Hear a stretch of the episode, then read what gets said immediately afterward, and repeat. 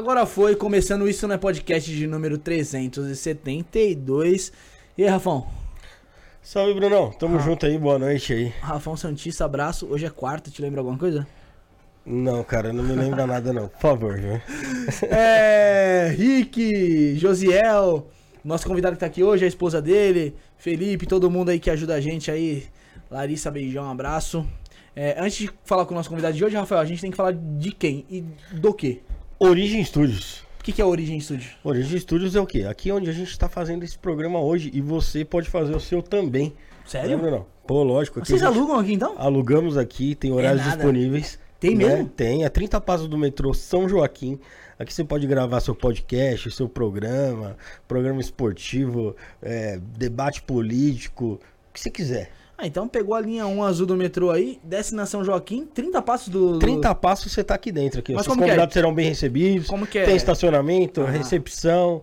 Pô, tem, tem um era... sofazinho ali para seus convidados descansarem ali um pouquinho. É bacana. Esse era a minha preocupação. Então, 30 passos do metrô São Joaquim, mano, você tá perdendo o quê? E o preço? Fala o preço aí. O preço? Pode a falar? A partir de quanto?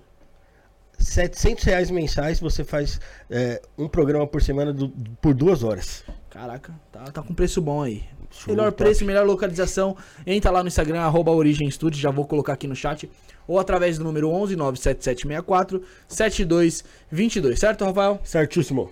É, antes de a gente falar com o convidado de hoje, Rafael, antes de dar boa noite pra ele, a gente quer dar um recado aí, né? Você quer dar um recado mais. É, quero dar um recado aí. Pode, você colocou Pedir pro aí? Rick colocar na tela aí. Então, todos que acompanham a gente aí, mano, presta atenção no que o Rafael tem pra falar aí. É, tem um amigo nosso, o Anderson Rodrigues Cruz, também conhecido como Pichucho. É, ele tá desaparecido desde ontem às 10 da manhã.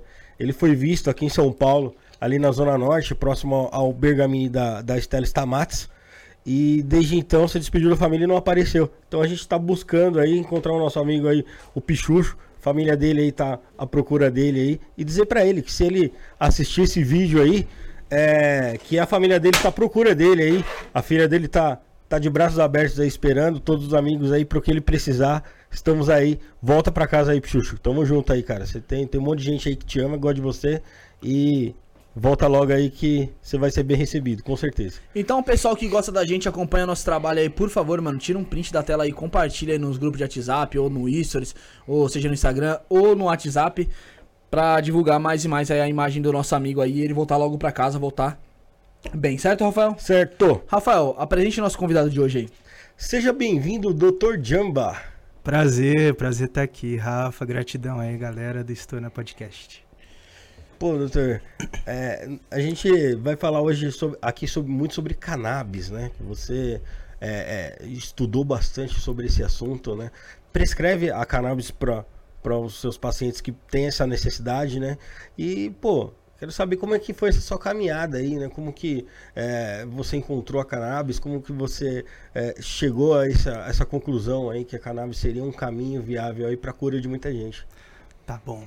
Bem, prazer a todos. Eu sou o Felipe, também conhecido aí como Dr. Jamba, né, nas redes sociais. Bem, Rafa, é, tudo começou já tem um tempo, né? Durante a graduação, faculdade de medicina, eu sempre gostei de assuntos assim mais sutis, de autocuidado, de práticas integrativas, de modelos não hegemônicos de saúde. Né? Então, a faculdade de medicina ensina a gente muito um conteúdo ali e um tipo de tratamento é muito quadrado, assim, muito importante, claro, mas é, visa muito a medica, medica, medicamentação da pessoa. Né? Uhum. Então, um tratamento é, natural, um tratamento alopático, desculpa, um tratamento é, integrativo, ele é diferente de um tratamento alopático. Né? Então, isso sempre me, me chamou a atenção. Né? Desde a época que eu tinha ainda querendo entrar em faculdade de medicina, já tinha uma visão de que eu não queria ser aquele médico é, como todos os médicos, eu queria fazer uma coisa mais, mais expandida, né? Então, sempre norteei meus estudos em práticas mais sutis, práticas naturais, né? E aí, no final da graduação, eu me encontrei numa situação de muito estresse, né? Naturalmente, né? Internato, então muita pressão de se formar, Sim. pressão da família e tudo isso. E ao me formar, comecei a trabalhar um pouco no SUS, na atenção primária, né? No posto de saúde. E estava passando também por momentos emocionais difíceis. Foi lá que eu comecei a utilizar em mim, né, o óleo medicinal de cannabis, né? E aí eu comecei a perceber que tudo estava mudando. Tava me sentindo melhor, mais tranquilo, com a cabeça mais arejada, conseguindo trabalhar melhor. E aquilo me chamou atenção demais. E eu já tinha estudado, já vinha estudando sobre os tratamentos com cannabis durante a graduação, né? Mas foi naquele momento que a setinha assim me abriu e aí foi mais ou menos em 2021 que eu comecei a prescrever cannabis. Ainda junto com, com a forma é, tradicional de, de medicina, né? Trabalhando no SUS, trabalhando em convênios particular. Mas depois que eu comecei a entender em mim, a utilizar em mim, Uhum. o óleo de CBD, o óleo com canabidiol, o óleo com THC também, né? Eu percebi que seria interessante passar isso para os pacientes. Aí desde 2021 que eu venho começando a Até, prescrever. até então você conhecia já sobre o óleo, é, cana- é, CDB, né? Isso, o CBD, que é CBD. o canabidiol, Aham. né? É um dos, uma das moléculas da cannabis, mas tem infinidade delas, né? Sim. Tem THC, que a gente sempre ouve falar, que são os dois mais, né? Aham. CBN, CBG, enfim, THCV. Sim. Então, naquela, naquela ocasião, era um óleo equilibrado, um Tá. óleo misto, que a gente chama, né? Cê- mas você já, já tinha um conhecimento, estudava, mas como que era a sua mente pra isso? Você era um cara que já, já tinha mais mente aberta pra aceitar ou foi meio que no susto você começou a usar, no susto? Não. Já foi algo meio que programado ali? Antes de começar a faculdade de, de medicina, eu fiz um ano de biomedicina Tá. na Federal do Rio de Janeiro. Uhum. Eu entrei na graduação de biomedicina com a vontade de estudar psicodélicos. Tá. Então já era a minha, a minha vontade naquele momento, em 2012, de estudar sobre LSD, cogumelos, ayahuasca. Eram conhecimentos que estavam me abrindo naquele momento. Sim. E eu ainda estava muito indeciso, indeciso se eu ia para medicina. Acabei não passando em medicina e aí me surgiu a oportunidade. A minha nota no, no Enem deu para biomedicina. Tá. Aí eu falei, beleza, bora. Na época eu estava conversando com o Eduardo Schemberg, Schemberg, que é um neurocientista, que ele estuda muito sobre os psicodélicos aqui no Brasil. né? Uhum. Ele é doutor em neurociência, ele é biomédico. Uhum. Aí na época eu troquei uma, uma- uma- um e-mail com ele, falei assim, Eduardo, é, eu tenho muita vontade de estudar os psicodélicos, mas eu não sei se o meu caminho é a medicina ou a biomedicina. O que, que você acha? Aí ele falou, faz biomedicina para você pesquisar, para você estar dentro de um laboratório, para você começar a fazer pesquisa sobre isso. Uhum. Aí eu comecei a fazer biomédico, com esse intuito, né? Tá. Só que naquela época eu fiquei um ano só. Eu tava muito na bancada, né? Trabalhando muito naquela época eu fazia parte de estágio de um laboratório de células neuronais, né? Então eu ficava ali dividindo, separando substância cinzenta da substância branca, contando células neuro- neuronais no microscópio. Cara, Eu tava sentindo, na verdade, falta de gente. Porque era uma das coisas que eu Uhum. sempre gostei de, de, de, de pessoas, né? Contato mesmo ali. de- Contato humano. Aí eu comecei, assim, a entrar num- numa sensação emocional meio baixa, um pouco de depressão, não tava feliz. Aí eu saí do curso, voltei para casa dos pais, fiquei mais um ano estudando, né? Na faculdade, assim, no, no vestibular. Uhum. Passei. Aí passei em medicina, em Belo Horizonte. E aí, desde então, eu já tinha a minha mente, assim, aberta para compreender que saúde é mais do que ausência de doença, Aham. mas um completo bem-estar. Esse até é um dos lemas da, da OMS, né? Saúde não é só ausência de doença, mas um bem-estar físico, emocional e espiritual. Então, esses assuntos de espiritualidade foram surgindo desde aquela época, assim. Eu era um cara que não era muito ligado nesse assunto, mas eu comecei a, a- juntar as pecinhas e vi. Saúde tem tudo a ver com espiritualidade, tem tudo a ver com saúde integrativa. Você não tinha nenhuma ligação com espiritualidade, nada? Antes de iniciar a faculdade, Isso. tava aparecendo, né? Assim, eu vim de uma formação religiosa, Uhum. católica e tudo, mas depois eu não me identifiquei mais com esse momento na vida. E aí, naquele momento, começaram a surgir algumas experiências espirituais, Uhum. como, por exemplo, os sonhos lúcidos. Então, eu acabei tendo esse tipo de, de experiência, que para quem tem é uma experiência meio aterrorizante. Aham. Não sei se vocês já tiveram é, paralisia no corpo, sonho lúcido, essas coisas. Paralisia, paralisia eu tive umas duas vezes e, pô, eu achei assustador. É um negócio que você você tá dormindo e parece que você tá. Você não consegue acordar, na verdade. Você fica preso. Você Você, acorda, mas o seu fala- corpo. Você acorda mentalmente. Só que o seu corpo continua dormindo. Então você ali- fica ali preso tentando se mexer e não sai, É né? terrível. Você pensa, parece que você tá morrendo, sabe? Aí você fica naquilo e assim, é, nem todo mundo tem, mas algumas pessoas têm sem, induzir, sem serem induzidas a nada. Apenas tem. E aí eu não entendi o que estava acontecendo comigo. O que, que eu fiz no dia seguinte, que eu tava tendo aquilo direto, falei, vou jogar no Google. Aí comecei assim, que que acontece? Por que que quando o corpo tá parado, quando você tá dormindo e acorda e não consegue acordar? Aí foi aparecendo assim, paralisia no sono, não sei o quê. Aí eu fui começar a estudar sobre isso. Aí eu aí vi que em relação à paralisia no sono, tem, tem relacionado a sonho lúcido. Que quando você consegue controlar a paralisia, você meio que entra numa, num portal, assim, que você consegue hum, é, equilibrar, é, vivenciar essa experiência de estar acordado e sonhando. O Saulo Calderon, é, que a gente até conversou aqui antes, o Wagner Borges, eles falam muito sobre isso aqui. E eles falam que essa paralisia do sono é um puta facilitador para quem quer ter a projeção astral. Total. né? Total.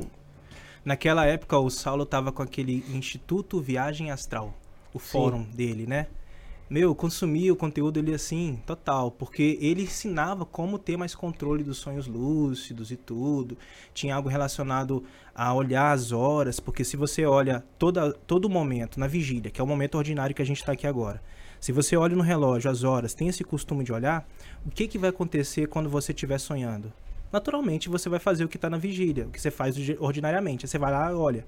Nisso, é como se fosse um gatilho para você perceber: opa, eu tô sonhando. Aí você acorda.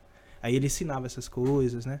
Então foi a partir desse momento que eu comecei a, a me conectar mais com, com a minha espiritualidade, né?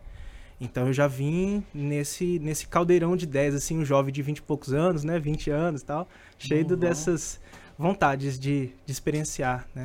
Ah, os estados alternativos de consciência. Você foi de mente aberta, você não foi de. Não. Tipo assim, a- às vezes, tá- até se você tivesse um, um tipo de religião, algo do tipo ali, algo que podia te impedir de você estar aqui hoje.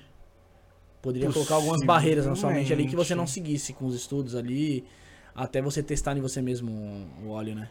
Possivelmente, se fosse alguma religião mais conservadora, assim, possivelmente não teria essa abertura. E quando, quando você começou a fazer o uso, como que foi, como que foi para você? Você passava, você passava por um momento ruim, você falou, né? Sim, E do nada começo... tudo começou a melhorar, como que foi? Não, não foi algo mágico, né? Isso é até um, algo importante de falar, que o tratamento com cannabis, ele não é, assim, um milagre, uma panaceia.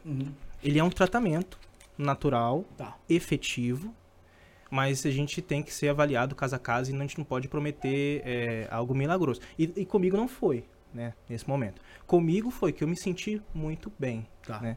E aí nisso que eu me senti muito bem, eu comecei a observar, comecei a continuar usando. Era uma época que eu estava morando em Santos e eu tinha é, iniciado uma especialização que é medicina da família, né? Uhum. Então o médico do, do posto de saúde, ele quando se especializa, né, faz essa pós-graduação, ele se torna especialista ali no, no, no- cuidado de agravos primários. Né? Tá. Então eu estava nessa época em Santos. E aí me surgiu uma, uma amiga psicóloga que ela, ela me falou assim, Felipe, é, tem uma mãe de um amigo meu que ela que gostaria muito de iniciar um tratamento com óleo de cannabis. Uhum. Aí foi naquela ocasião que ela falou assim: é, Você atenderia ela, ele? Atenderia ela, né, a senhora? Eu falei, sim. Aí foi minha primeira paciente. Caraca. Porque eu já tava gostando do, do efeito em mim. Sim. E aí eu falei, beleza. Vou, re- Vou, vou, vou, vou repassar vou ali. atender. Vou. Aí eu atendi, fiz uma chamada via telemedicina, né? Tá. E aí, depois de um certo tempo, de um, dois meses, ela, nesse acompanhamento, né? Ela me falou assim, nossa, tô ótima, tô incrível. Foi a partir dela que eu comecei a, a, a- a realmente falar, eu quero, isso- eu quero Vou prescrever focar. essa planta na minha vida, entendeu? Para as pessoas, eu quero trabalhar com isso. Foi com a experiência que essa paciente teve, né? Ela tinha artrite reumatoide, tomava uma série de medicações. E aí ela me falou que ela estava desmamando, né? Tirando as medicações Sim. convencionais, não a, a- a zero, né? Deixou uma ou outra, Uhum. mas o óleo estava fazendo efeito na vida dela, estava melhorando.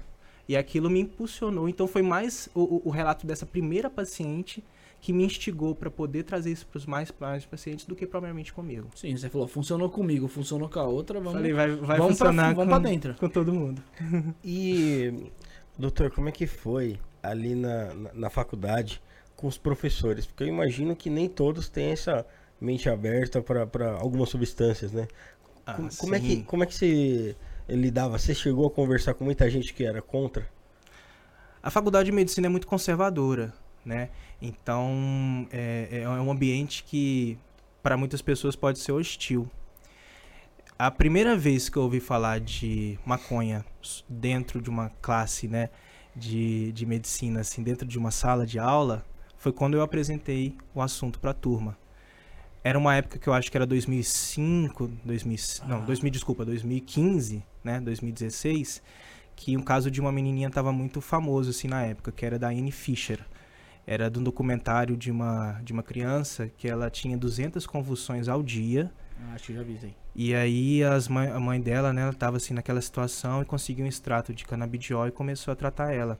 E aí de 200 reduziu para 20, algo assim. Eu, eu lembro que reduziu bastante mesmo. Bastante. E aquilo fez um, um, um alvoroço todo, Uhum. assim, de, de, de conseguir um tratamento como esse, né? É, outros pacientes já estavam tendo esse benefício fora do país. Tá. Mas aqui no Brasil foi ela. Então eu peguei esse caso, passei para a turma, né? Junto com um colega na disciplina de farmacologia. A gente apresentou sobre esse caso. Então foi a única vez que, durante os seis anos de faculdade, que eu ouvi falar de cannabis na turma. Só foi aquele dia e depois? Foi só eu e mais ninguém. Caraca. Porque na faculdade eles não ensinam, até hoje ainda não ensinam sobre ah, o- os benefícios da cannabis, da maconha na saúde Ah. das pessoas. Simplesmente ignoram. Simplesmente ignoram que a gente tem um sistema endocannabinoide, Uhum. por exemplo.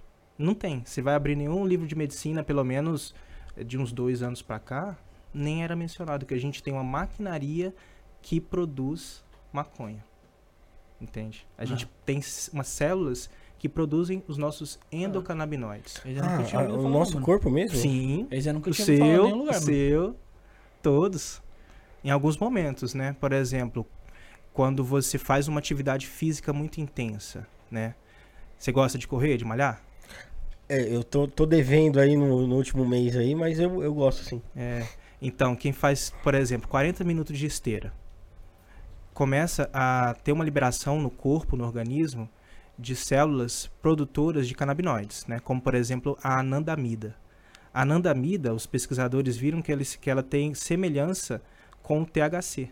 Uhum. Então, tem efeitos parecidos no organismo e semelhança eh, geométrica da, da, da molécula, né? Uhum. Então é como se fosse o nosso THC interno. Pô. Quando você faz uma atividade física intensa, você começa a liberar essa sensação prazerosa, né? Porque tem aquela coisa, ah, você fez uma, uma atividade física, você sente aquela endorfina. É. Mas além desse opioide endógeno, que é a endorfina, tem os endocannabinoides, que é a anandamida. Então não só de endorfina que você libera, mas também moléculas similares até ao THC. Que ali é o que dá a sensação de bem-estar. Eu, eu vejo muita gente é, falando muito do, do CBD Uhum. e, tipo, muito pouco falando do THC. Né? Existe um preconceito ali dentro da, da- da própria medicina ali que usa o, o óleo, o CBD com THC? Sim, né? Isso existe por quê, né? Sim. É porque, assim, é, para muitos, ah, na verdade, o preconceito, se a gente for falar de preconceito, nossa, a gente tem que remeter Aí- lá no começo da nossa origem, né? É, enquanto seres humanos aqui, enfim, a, a escravidão. Então, tudo isso começou com o preconceito com a maconha, começou quando os negros escravizados vieram para cá tra- trouxeram suas plantas de poder e a maconha, a maconha é uma delas, né? Então o preconceito começou aí. Então a gente vê esse preconceito se lastrando até hoje, justamente nesse momento. Porque existem várias coisas. Existem a maconha, que tem que ser diferente da cannabis medicinal, Uhum. que ou CBD. Então tem pessoas que concebem, ah não, CBD Tudo é o bem. medicinal, THC é a droga. É. Então a gente tem que tirar. Mas, se você é um paciente que tem dor crônica e toma morfina, se eu te der um óleo de CBD, ele vai fazer cosquinha. Eu tenho que te dar THC. Tem que ser um, um tratamento com base no THC. Então, o THC, ele não. Porque tem aquela ideia que o THC é o que dá a brisa, né? Uhum. ele dá os efeitos psicoativos, né? Mas é ele que ajuda na parte de regulação de dor. Ele que abre o apetite em paciente que tem é, processo oncológico, que tem câncer e perde o apetite, está usando quimioterapia. A quimio muitas vezes dá náusea, dá enjoo. O THC vai lá e é, diminui a êmese, a náusea, melhora o apetite da pessoa. Então, se você não tiver um tratamento que contemple todos os canabinoides, você não terá um, um tratamento com sucesso com cannabis, entende? Então, o CBD, ele tem seu potencial medicinal, sim, com certeza. Ele não é psicoativo, então ele não dá efeitos uh, eufóricos, aqueles efeitos uhum. sensoriais uhum. que a gente conhece da maconha, né? O THC, ele traz esses efeitos, mas ele tem esse potencial terapêutico incrível. Então, os dois juntos fazem, né? Os, o, do, os dois e os outros canabinoides que fazem toda a diferença. Então, eles juntos são melhores do que eles isolados. Entendi. O que, o que eu não entendo, o Felipe, é que é o seguinte, cara. Por que que proibiram a, a maconha, o cannabis? Tem tantas substâncias aí que a gente vê que traz benefícios aí, né? Porque a, a indústria farmacêutica é repleta de substâncias aí, pô, muito mais nocivas aí, né? Eu, eu vi um, Há interesses por trás, Eu vi uns assim. vídeos aí dizendo, por exemplo, do, do da, daquele... É, que tinha heroína no, no dia de morfina. Uma, em algum remédio morf... que eles é. aplicavam tinha, tinha substância de heroína. É, eu falei, pô, e, e, tipo assim, você não vê ninguém saindo de uma cirurgia e, pô, viciado em heroína. O cara procurando um remédio desse aí pra tomar. Entre aspas, ele usou heroína. É. Indiretamente. É, igual nos Estados Unidos, os opioides, né, eles são uma, uma epidemia, né? Então tem muita gente que se vicia e se, e se adoece com drogas vendidas na farmácia. Então, é, existe muito preconceito, muita dívida histórica em relação à maconha. Porque a jamba, né, que é um dos nomes que se dá a, a essa planta, que até o, o, nome que, que eu herdei, né, desse, desse perfil e tal, Dr. Jamba, tem muito paciente que, ah, Jamba, Dr. Né? Jamba, né? entendeu? É, a galera gosta muito, né? E, e assim, é, ela também foi chamada de Jamba, de Liamba, de Riamba, de Pito do Pango, de mo Moconha, de Fumo de Caboclo, de Macumba. Então, são vários nomes, né? Que uh, no, na, na, costa leste africana, ela, é ela era conhecida como Jamba, Liamba, Riamba, entre outros, né? Que é derivado da língua quimbundo dos povos bantos, que foram os povos que foram escravizados, que vieram nos navios negreiros, que trouxeram suas plantas de poder, sua cultura, seus costumes, né? Aí elas trouxeram as sementes da jamba em bonecas, escondidas em artefatos, em paninhos e trouxeram para cá, né? Eu imagino que foram as mulheres, porque tem as, as coisas de cuidado, né? Essa Sim, coisa, uhum. dessa coisa assim de cultivo, ah. né? Então é muita da, da, mulher, né?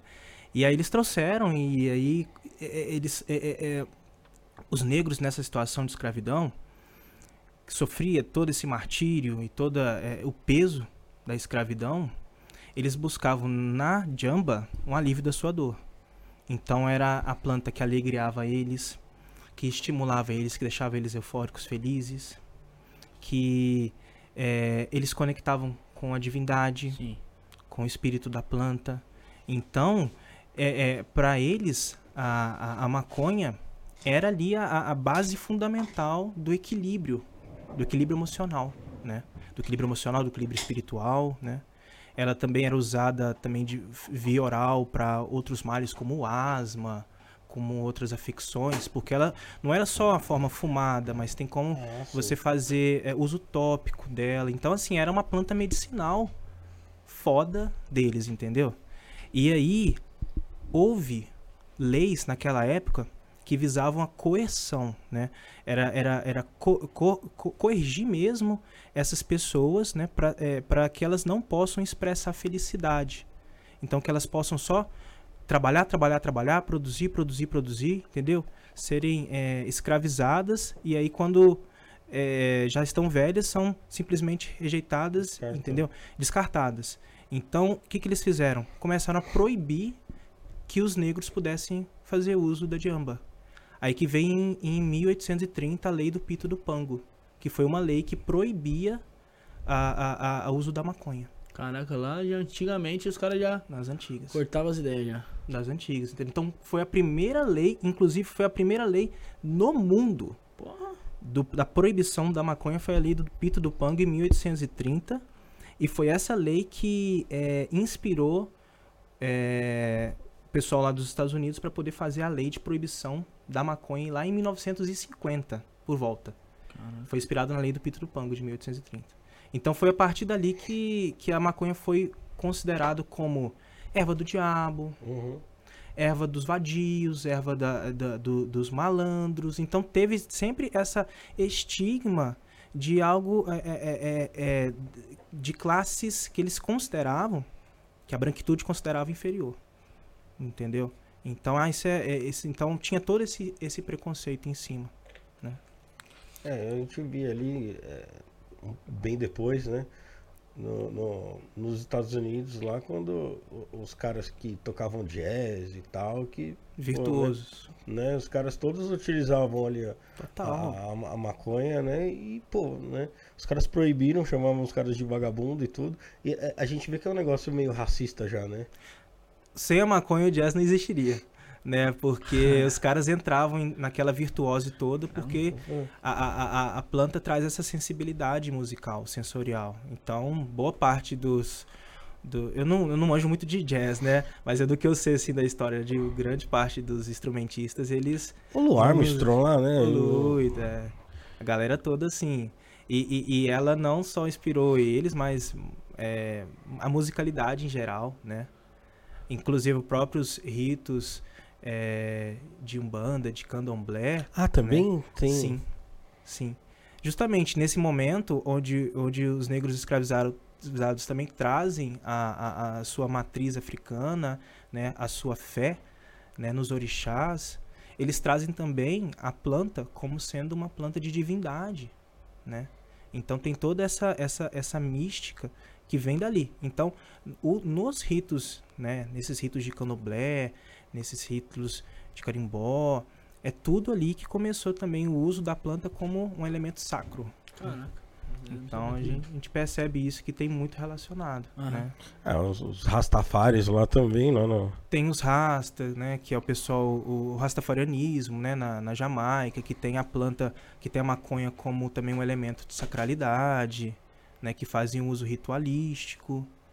Então você percebe que, que lei estúpida que nós temos, que uma planta que é um sacramento, que é, que é considerado um elemento de conexão com a divindade de um, divindade de um povo, ela é considerada como uma droga que precisa ser banida da sociedade. Mas tá mudando legal isso aí também, né? Ah, mas, Tamo tá, mudando. mas tá bem devagar, né, mano? Porque Mas você tamo falou de devagar. 2015, que você falou na faculdade. 2015 eu não lembro de ter um assunto tão aberto assim, querendo ou não, já tinha YouTube já e tudo mais. Tão aberto pra se discutir um tratamento com CDB ou, ou THC. Não se tinha um, um questionamento assim. Era um ou outro, tipo de um caso, vai, que nem aquela da menina da- que tinha 200 convulsões lá. Hoje em dia não, hoje em dia você já vê pessoas aqui no chat falando que trata sobre tendinite, é, que trata outras dor- dores crônicas. E Ansiedade, É. crise do pânico. Mas mesmo assim, ainda é muito é, criminalizado, tá ligado? Se você catar e falar assim, ah, eu tenho. Eu, eu, vai, eu faço tratamento com uso de THC. O cara já olha pra tua cara assim, é mal maconheiro, mano, não sei o quê. É. Mas mal ele sabe se é pra tratar uma ansiedade minha ou algo do tipo, tá ligado?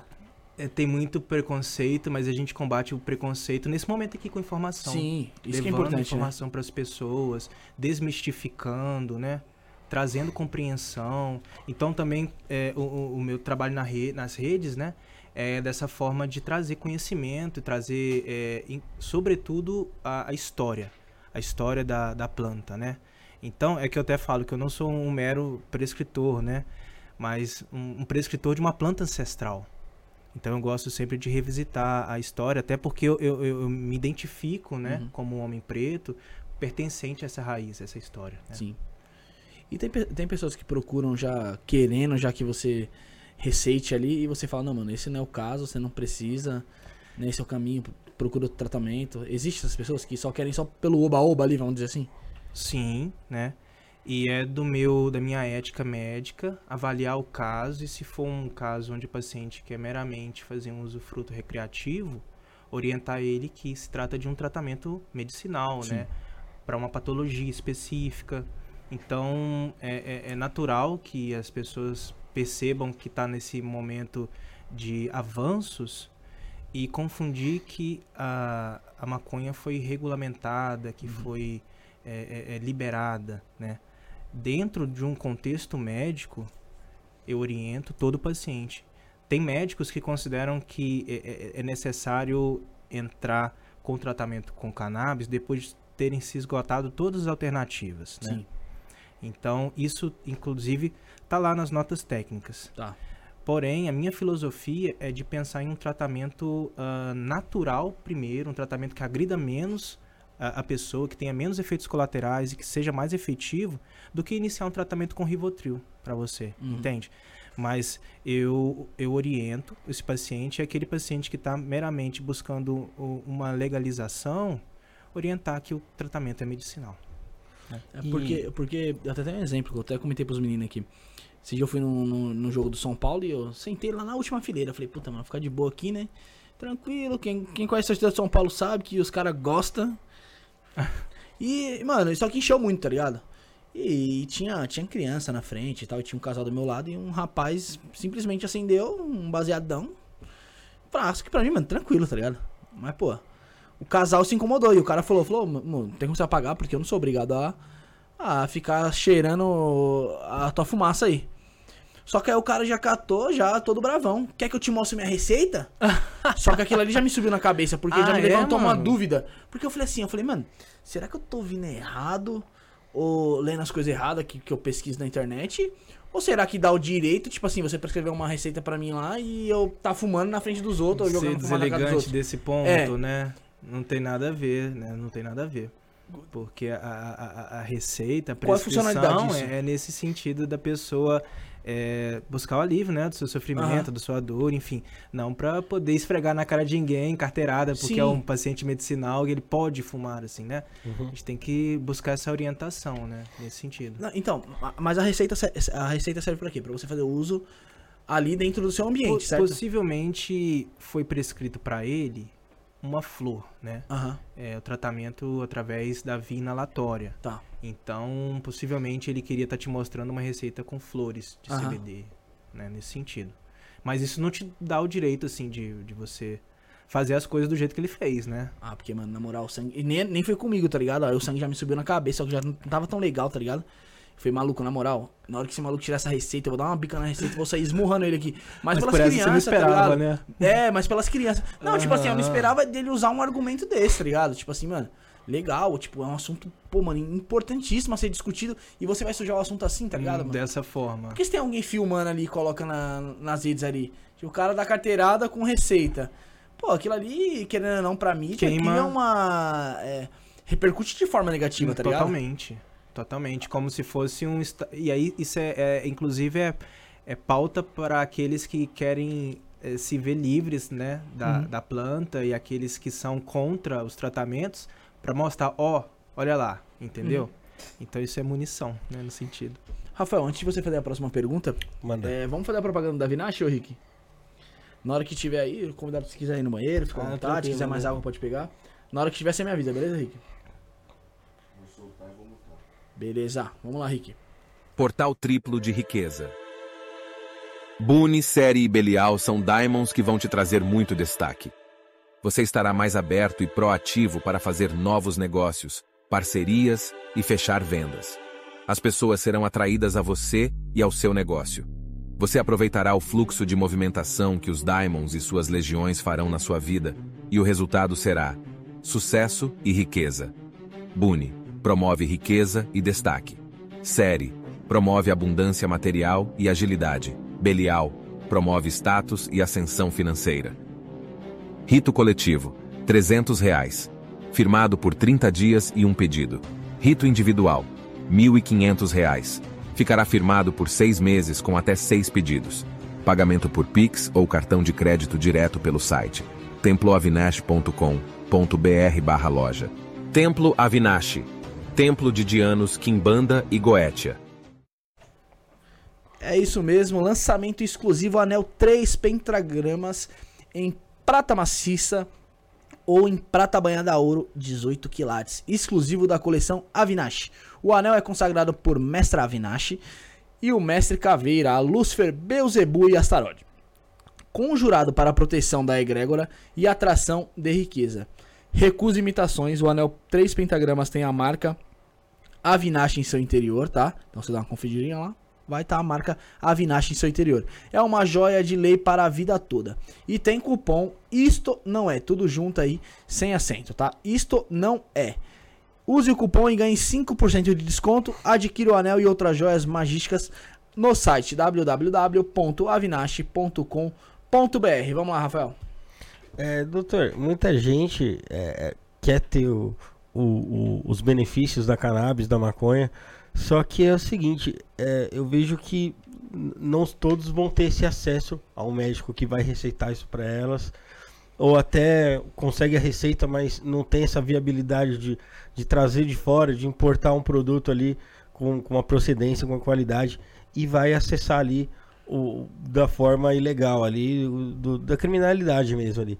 Como é que você vê a diferença desse pessoal que tem acesso a esse tipo de, de produto? vindo da criminalidade para quem faz o uso de algo legalizado ali. É, é o fruto dos problemas, né? Que parte das pessoas que têm dinheiro têm acesso e aqueles que, que não têm as condições financeiras, eles são é, é, excluídos. Marginalizados. Marginalizados, mesmo. né? Sem o direito ao tratamento. Então, eu, eu luto pela, pelo direito né, de todos se tratarem com maconha, né? e que tenha o tratamento com a cannabis pelo SUS, através de farmácia viva, né?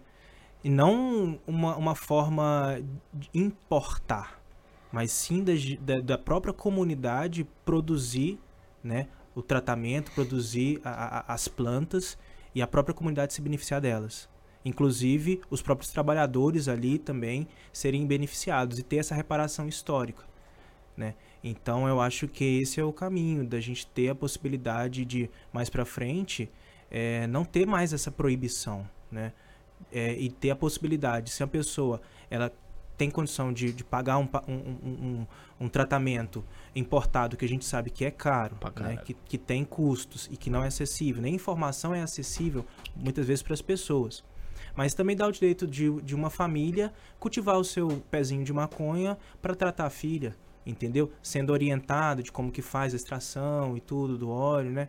Inclusive tem famílias que têm o direito ao habeas corpus para poder tratar, né, eh, seus familiares, mas eu sou daqueles que, que eu acho que ela tem que estar tá em todos os lugares, seja na farmácia, seja na importadora, seja no quintal das pessoas, sabe? O importante é dar acesso. É porque a gente vê que é meio que um, um embranquecimento do, do, do uso da, da erva ali mesmo, né? Total. Porque o negro tá usando ali, o cara pobre, e marginalizado, maconheiro, drogado, hum. e ali o cara que tem um acesso melhor, não. Aquele cara ali é, tá usando é algo terapêutico e tal. É, é uma imagem totalmente diferente que se passa ali, né? Sim, é reparação social que a gente precisa de poder dar acesso às pessoas que foram é, historicamente marginalizadas, né? Então, é, é, é, dar o acesso, mas a gente dá o acesso mudando as leis e não criminalizando aqueles que, que têm o contato com, com essa medicina. Exemplos, se, você, se uma pessoa ela tem uma tom de pele negro e tem um, um, um CEP que dá numa região de quebrada e ela, e ela tá ali com uma quantidade de, de maconha para, para seu uso, ela é considerada como traficante. traficante. Mas se tem uma pessoa que está é, no Morumbi, né, da, da cor de pele branca, se está com a mesma quantidade, a pessoa é um usuário, entende? Então tem tudo isso que vai contra, né, a, a, a, a possibilidade de, de, de acesso e, e, e benefício para as pessoas. Então a gente tem que ir contra essa, essa questão, né, e, por, e permitir que na, as pessoas não sejam mais encarceradas é, por conta de uma planta. Né? Rafael, tem pergunta aqui, calma aí. Tem, tem. Manda aí, Bruno. Tem um Cristiano aqui. Um abração pro Cristiano aí. Todo mundo aí da sua família aí, beleza? O Cristiano pergunta assim, ó. No tratamento de Fibromialgia. O canabidiol é realmente eficaz ou paliativo? Ou vai de caso pra casa aí? vai de caso para caso, sempre avaliado, né, numa, numa consulta médica, mas dentro do que a literatura médica mostra e da, que, da, da minha experiência clínica, e que o CBD aliado com outros canabinoides, como por exemplo o THC, Uhum. é incrível. Assim, é um divisor de águas. No caso, paciente que tem fibromialgia, ele sente dores difusas no corpo inteiro e a parte emocional também contribui. Então, s- é- é- é- é- é- são pessoas que sofrem de dores emocionais que geram dores no corpo. Caralho. Então, como que o tratamento vai agir? Tanto o CBD agindo com papel anti-inflamatório, como o THC agindo na parte emocional e, sobretudo, na parte da dor, você tem um tratamento que é um divisor de águas para as pessoas. Uhum. Então, eu tenho pacientes que falam que a vida dela mudou depois Sim. do óleo. né? Então, é incrível. Aí usa atrave- através do óleo, não de não fumando. Depende também de cada caso. Tá. Né? Então, o óleo, né, sublingual, que é o extrato de, de cannabis, que a maioria das pessoas né, conhece, ouve falar. Mas, é, em momentos de crise, a via inalatória ela tem um papel muito importante. Quando eu falo assim, via inalatória, pode parecer estranho, né? Sim. Mas é o, a- o modo tradicional fumado. O F1. É, só que assim, num contexto médico, a gente sempre orienta o paciente a evitar fumar, né? Para poder utilizar uma forma vaporizada. Tá. Então existem é, dispositivos que são vaporizadores que o, o paciente ele consegue utilizar essa forma ina- inalatória com redução de danos. Né? Então, num momento de crise de dor, você fazer uso de uma via inalatória de, de uma flor com uma concentração de CBD, uma concentração boa de THC, tira a pessoa de uma crise de dor. Se a pessoa está com uma crise de pânico, se, se fizer um uso de uma, uma flor com mais extratos de CBD, que é ansiolítico, que acalma, a pessoa sai de uma crise. Né? Então, o tratamento para ser bem sucedido, a gente tem que explorar diversas vias de administração, né? A depender do quadro clínico do paciente. É diferente, né? Então, Cristiano, respondido aí, se você tá com isso daí, irmão, é que nem a polícia lá. Não vai fumar, mas dá pra usar o óleo. Cara, é, é, mais abração aí, ó. A Fabri, ah, o Fabrício Rodrigues, com- ele deu um comentário aqui, Rafael, em cima daquilo que você tava falando lá, tá? Ele falou assim, ó, mesmo sendo prensado, o famoso prem aí, se consagrado antes, às vezes, é, se consagrado antes, às vezes, porque a pessoa pode não ter condições de comprar uma mais pura. Contém os mesmos efeitos espirituais xamânicos do que você plantar e colher. O que vale é. Basicamente, o que ele tá querendo dizer ali, o que vale é a intenção da pessoa, o que ela coloca ali, né? Não a. O não se é, processo se que é- se passou é a ali. flor, a planta ali ou, ou um prensado, vamos dizer. A intenção, né? A parte espiritual, Uhum. né? É, É, ele já entra numa parte espiritual, mas tem a diferença. Né? sim. É, é, eu, eu compreendo, né? Aham. E, e- e, assim, se a pessoa consagra, né, a, a, a maconha e tudo, com finalidade de autoconhecimento, e se ela só tem um acesso ao prenzinho, né, né, tem esse processo de lavar, né, tem, tem muitas pessoas que fazem, depois faz uma oração, faz um reiki, né, e aí consegue ter uma experiência boa. né, Melhor nesse ainda. sentido. Tem uma pergunta aqui, doutor, aqui da mãe Simone Ribeiro. Essa é Ela boa. pergunta se é recomendado para TDAH e quais, quais os benefícios. TDAH que é uma. É o que tá se tornando aí nos últimos dois anos aí, tá explodindo, mano. Tanta É. pessoas estão se identificando que tem TDAH, né? Primeiramente aí um beijo, mãe Simone, axé, é, lá da Baixada. Vem, pro TDAH, TDAH que ela perguntou? Isso. Sim, ajuda no sentido de controlar os sintomas comportamentais, né? Tá. O paciente com TDAH, ele tem, né, que é o déficit de atenção e hiperatividade, né? Geralmente é um paciente que tem um, um- quadro ansioso, hiper- hiperativo, né? As pesquisas hoje não é, é, frisam ah, que o canabidiol, que THC, tem um papel fundamental no TDAH. Tá. Então, a gente se baseia muito numa medicina baseada em evidências Tá. para a gente poder sustentar um tratamento, né? Então a gente percebe aí que tem alta evidência para um quadro de fibromialgia, para um quadro de ansiedade, para um quadro de TDAH, os artigos científicos não mostram ainda é, é, muitas evidências, Ah, mas pacientes que têm TDAH geralmente são ansiosos, são mais inquietos e aí quando a gente entra com o tratamento com cannabis e o paciente consegue controlar melhor essa hiperatividade, essa ansiedade, ele tende a focar mais na, nas atividades que ele faz. Aham. Então ajuda dessa forma indireta de equilibrando o organismo da pessoa e ajudando ele a focar nas, nas atividades. É, teve gente que já até comentou que microdoses de cogumelo também ajuda pra caramba no TDAH, né? Ajuda, né, nesse sentido de também de, de, de, de ajudar nessa parte de foco de produtividade, Tá. de criatividade. Muitas vezes o TDAH ele tem essa dificuldade de, de eh, executar as ações, né? E eventualmente até uma certa sensação de letargia. Então, né, existem protocolos com psilocibina, apesar dela de ser proscrita, né? Uhum. mas que tem pessoas e, eh, que se beneficiam e Tá. tem pesquisas aí também que mostram benefícios tanto na TDAH como na cessação do tabagismo, né?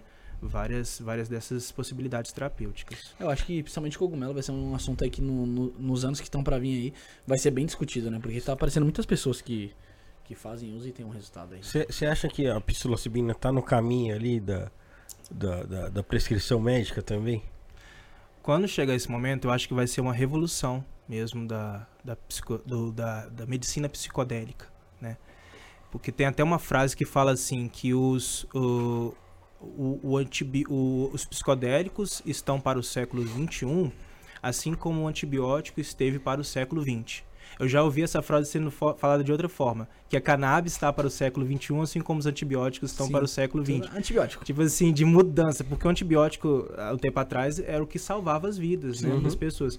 E hoje a gente percebe, e, e que modificava assim, bruscamente, a gente percebe que o cogumelo, que a- a- os psicodélicos, eles têm essa possibilidade de acessar campos de trauma muito específicos das pessoas e que muitas vezes eh, passou, a pessoa ficou anos em terapia e não conseguiu dissolver ou então encontrar um trauma. Quando a pessoa utiliza uma planta visionária dessa dentro de um contexto seguro, né? Por exemplo, a ayahuasca, dentro de um contexto xamânico seguro, onde a pessoa consegue ter confiança nas pessoas que vão Uhum. fazer parte do ritual, ela consegue entrar nesse campo de trauma e conseguir aí dissolvê-lo, por exemplo. né? Então eu, eu, eu acho que a medicina, até desculpa te falar, mas Não, eu acho que a tranquilo. medicina ela, ela vai ainda se apropriar muito disso, né? Mas ainda a gente tem que é, é, caminhar com o preconceito da cannabis. Então a gente, eu acho que a gente ainda não está preparado, a sociedade como um todo, a conceber um tratamento com cogumelos, mas isso vai acontecer. É, e o pessoal tava até comentando aqui, ó, que. Que falou assim, ó. o- os custos de uma importação de 10 gramas eu cultivo 6 plantas tranquilamente. Então é caro pra caramba a importação de uma. Tem seus custos, né? É, A gente luta para que a gente possa ter, não mais que importar e ter a, a possibilidade de próprias associações aqui no Brasil terem seu, seu, o seu, a sua possibilidade de fornecer flores para os pacientes. Então isso faz parte também das minhas filosofias de pensamento, né? Viabilizar, né? De viabilizar, de baratear os custos, de dar acesso e de valorizar o produtor local. Né? É, se, o produtor, se tiver aqui um produtor local, vai baratear já automaticamente. Vai estar fazendo aqui dentro. Não precisa dar. E gerando emprego, gerando gerando renda, emprego, riqueza gerando aqui ri- Brasil. e a riqueza ficando aqui no Brasil e não precisando de ir lá fora, entendeu? Tem algum lugar que você vê como um exemplo de- dessa legalização do uso do cannabis no mundo? Seja um exemplo, a gente tem várias experiências que são que tem seus prós e contras, né? Na verdade, a gente vê é, é- é- é assim, né? Na algo não é algo perfeito, né? Mas a experiência no Uruguai, né? Com a regulamentação através da- da- das farmácias, né? Como uma experiência que a gente observa, que a gente avalia como positiva. É, na Colômbia, inclusive a Anvisa foi recentemente para poder avaliar como que a, a- a regulamentação na Colômbia tem sido, né? É, na Espanha. Então, cada, cada país tem seu modelo de, de regulamentação, né? Tem outros que são mais ah, federalizados, como, por exemplo, os Estados Unidos, que cada estado tem uma Regulamentação. regulamentação. Tem estado que não é regulamentado, nada, que é- são mais conservadores. Tem estados que são mais liberais, que eles tendem a regulamentar até o uso recreativo. Então, é- é- é, a a, a experiência mundial, ela tem seus prós e contras, e a gente, eu acho que não tem que se espelhar, no, é, é claro, se inspirar, mas não copiar experiências. A e cultura é a outra, nossa né? própria. A cultura Sim. é totalmente diferente, né? A gente tem que adaptar para o nosso Sim. povo aqui, né? A gente, a gente tem o SUS, a gente tem um sistema de saúde incrível e que esse se inspira o, o mundo inteiro, né? Então, eu, eu, eu vislumbro que a nossa experiência de regulamentação, ela vai ter esse aporte do SUS possibilitando o tratamento para as pessoas. Então, a nossa regulamentação vai vir eh, com essa cara de, de social, de público, né? Assim eu espero, né? Uhum. Que aconteça. Tem um pessoal falando aqui no, no chat sobre essa, esse lance da Anvisa ter proibido a importação de flores. Isso aí procede mesmo, Felipe? Já tá acontecendo isso? Houve uma proibição? Essa notícia eu, eu tava me, me, eh, me preparando para poder vir cá, né?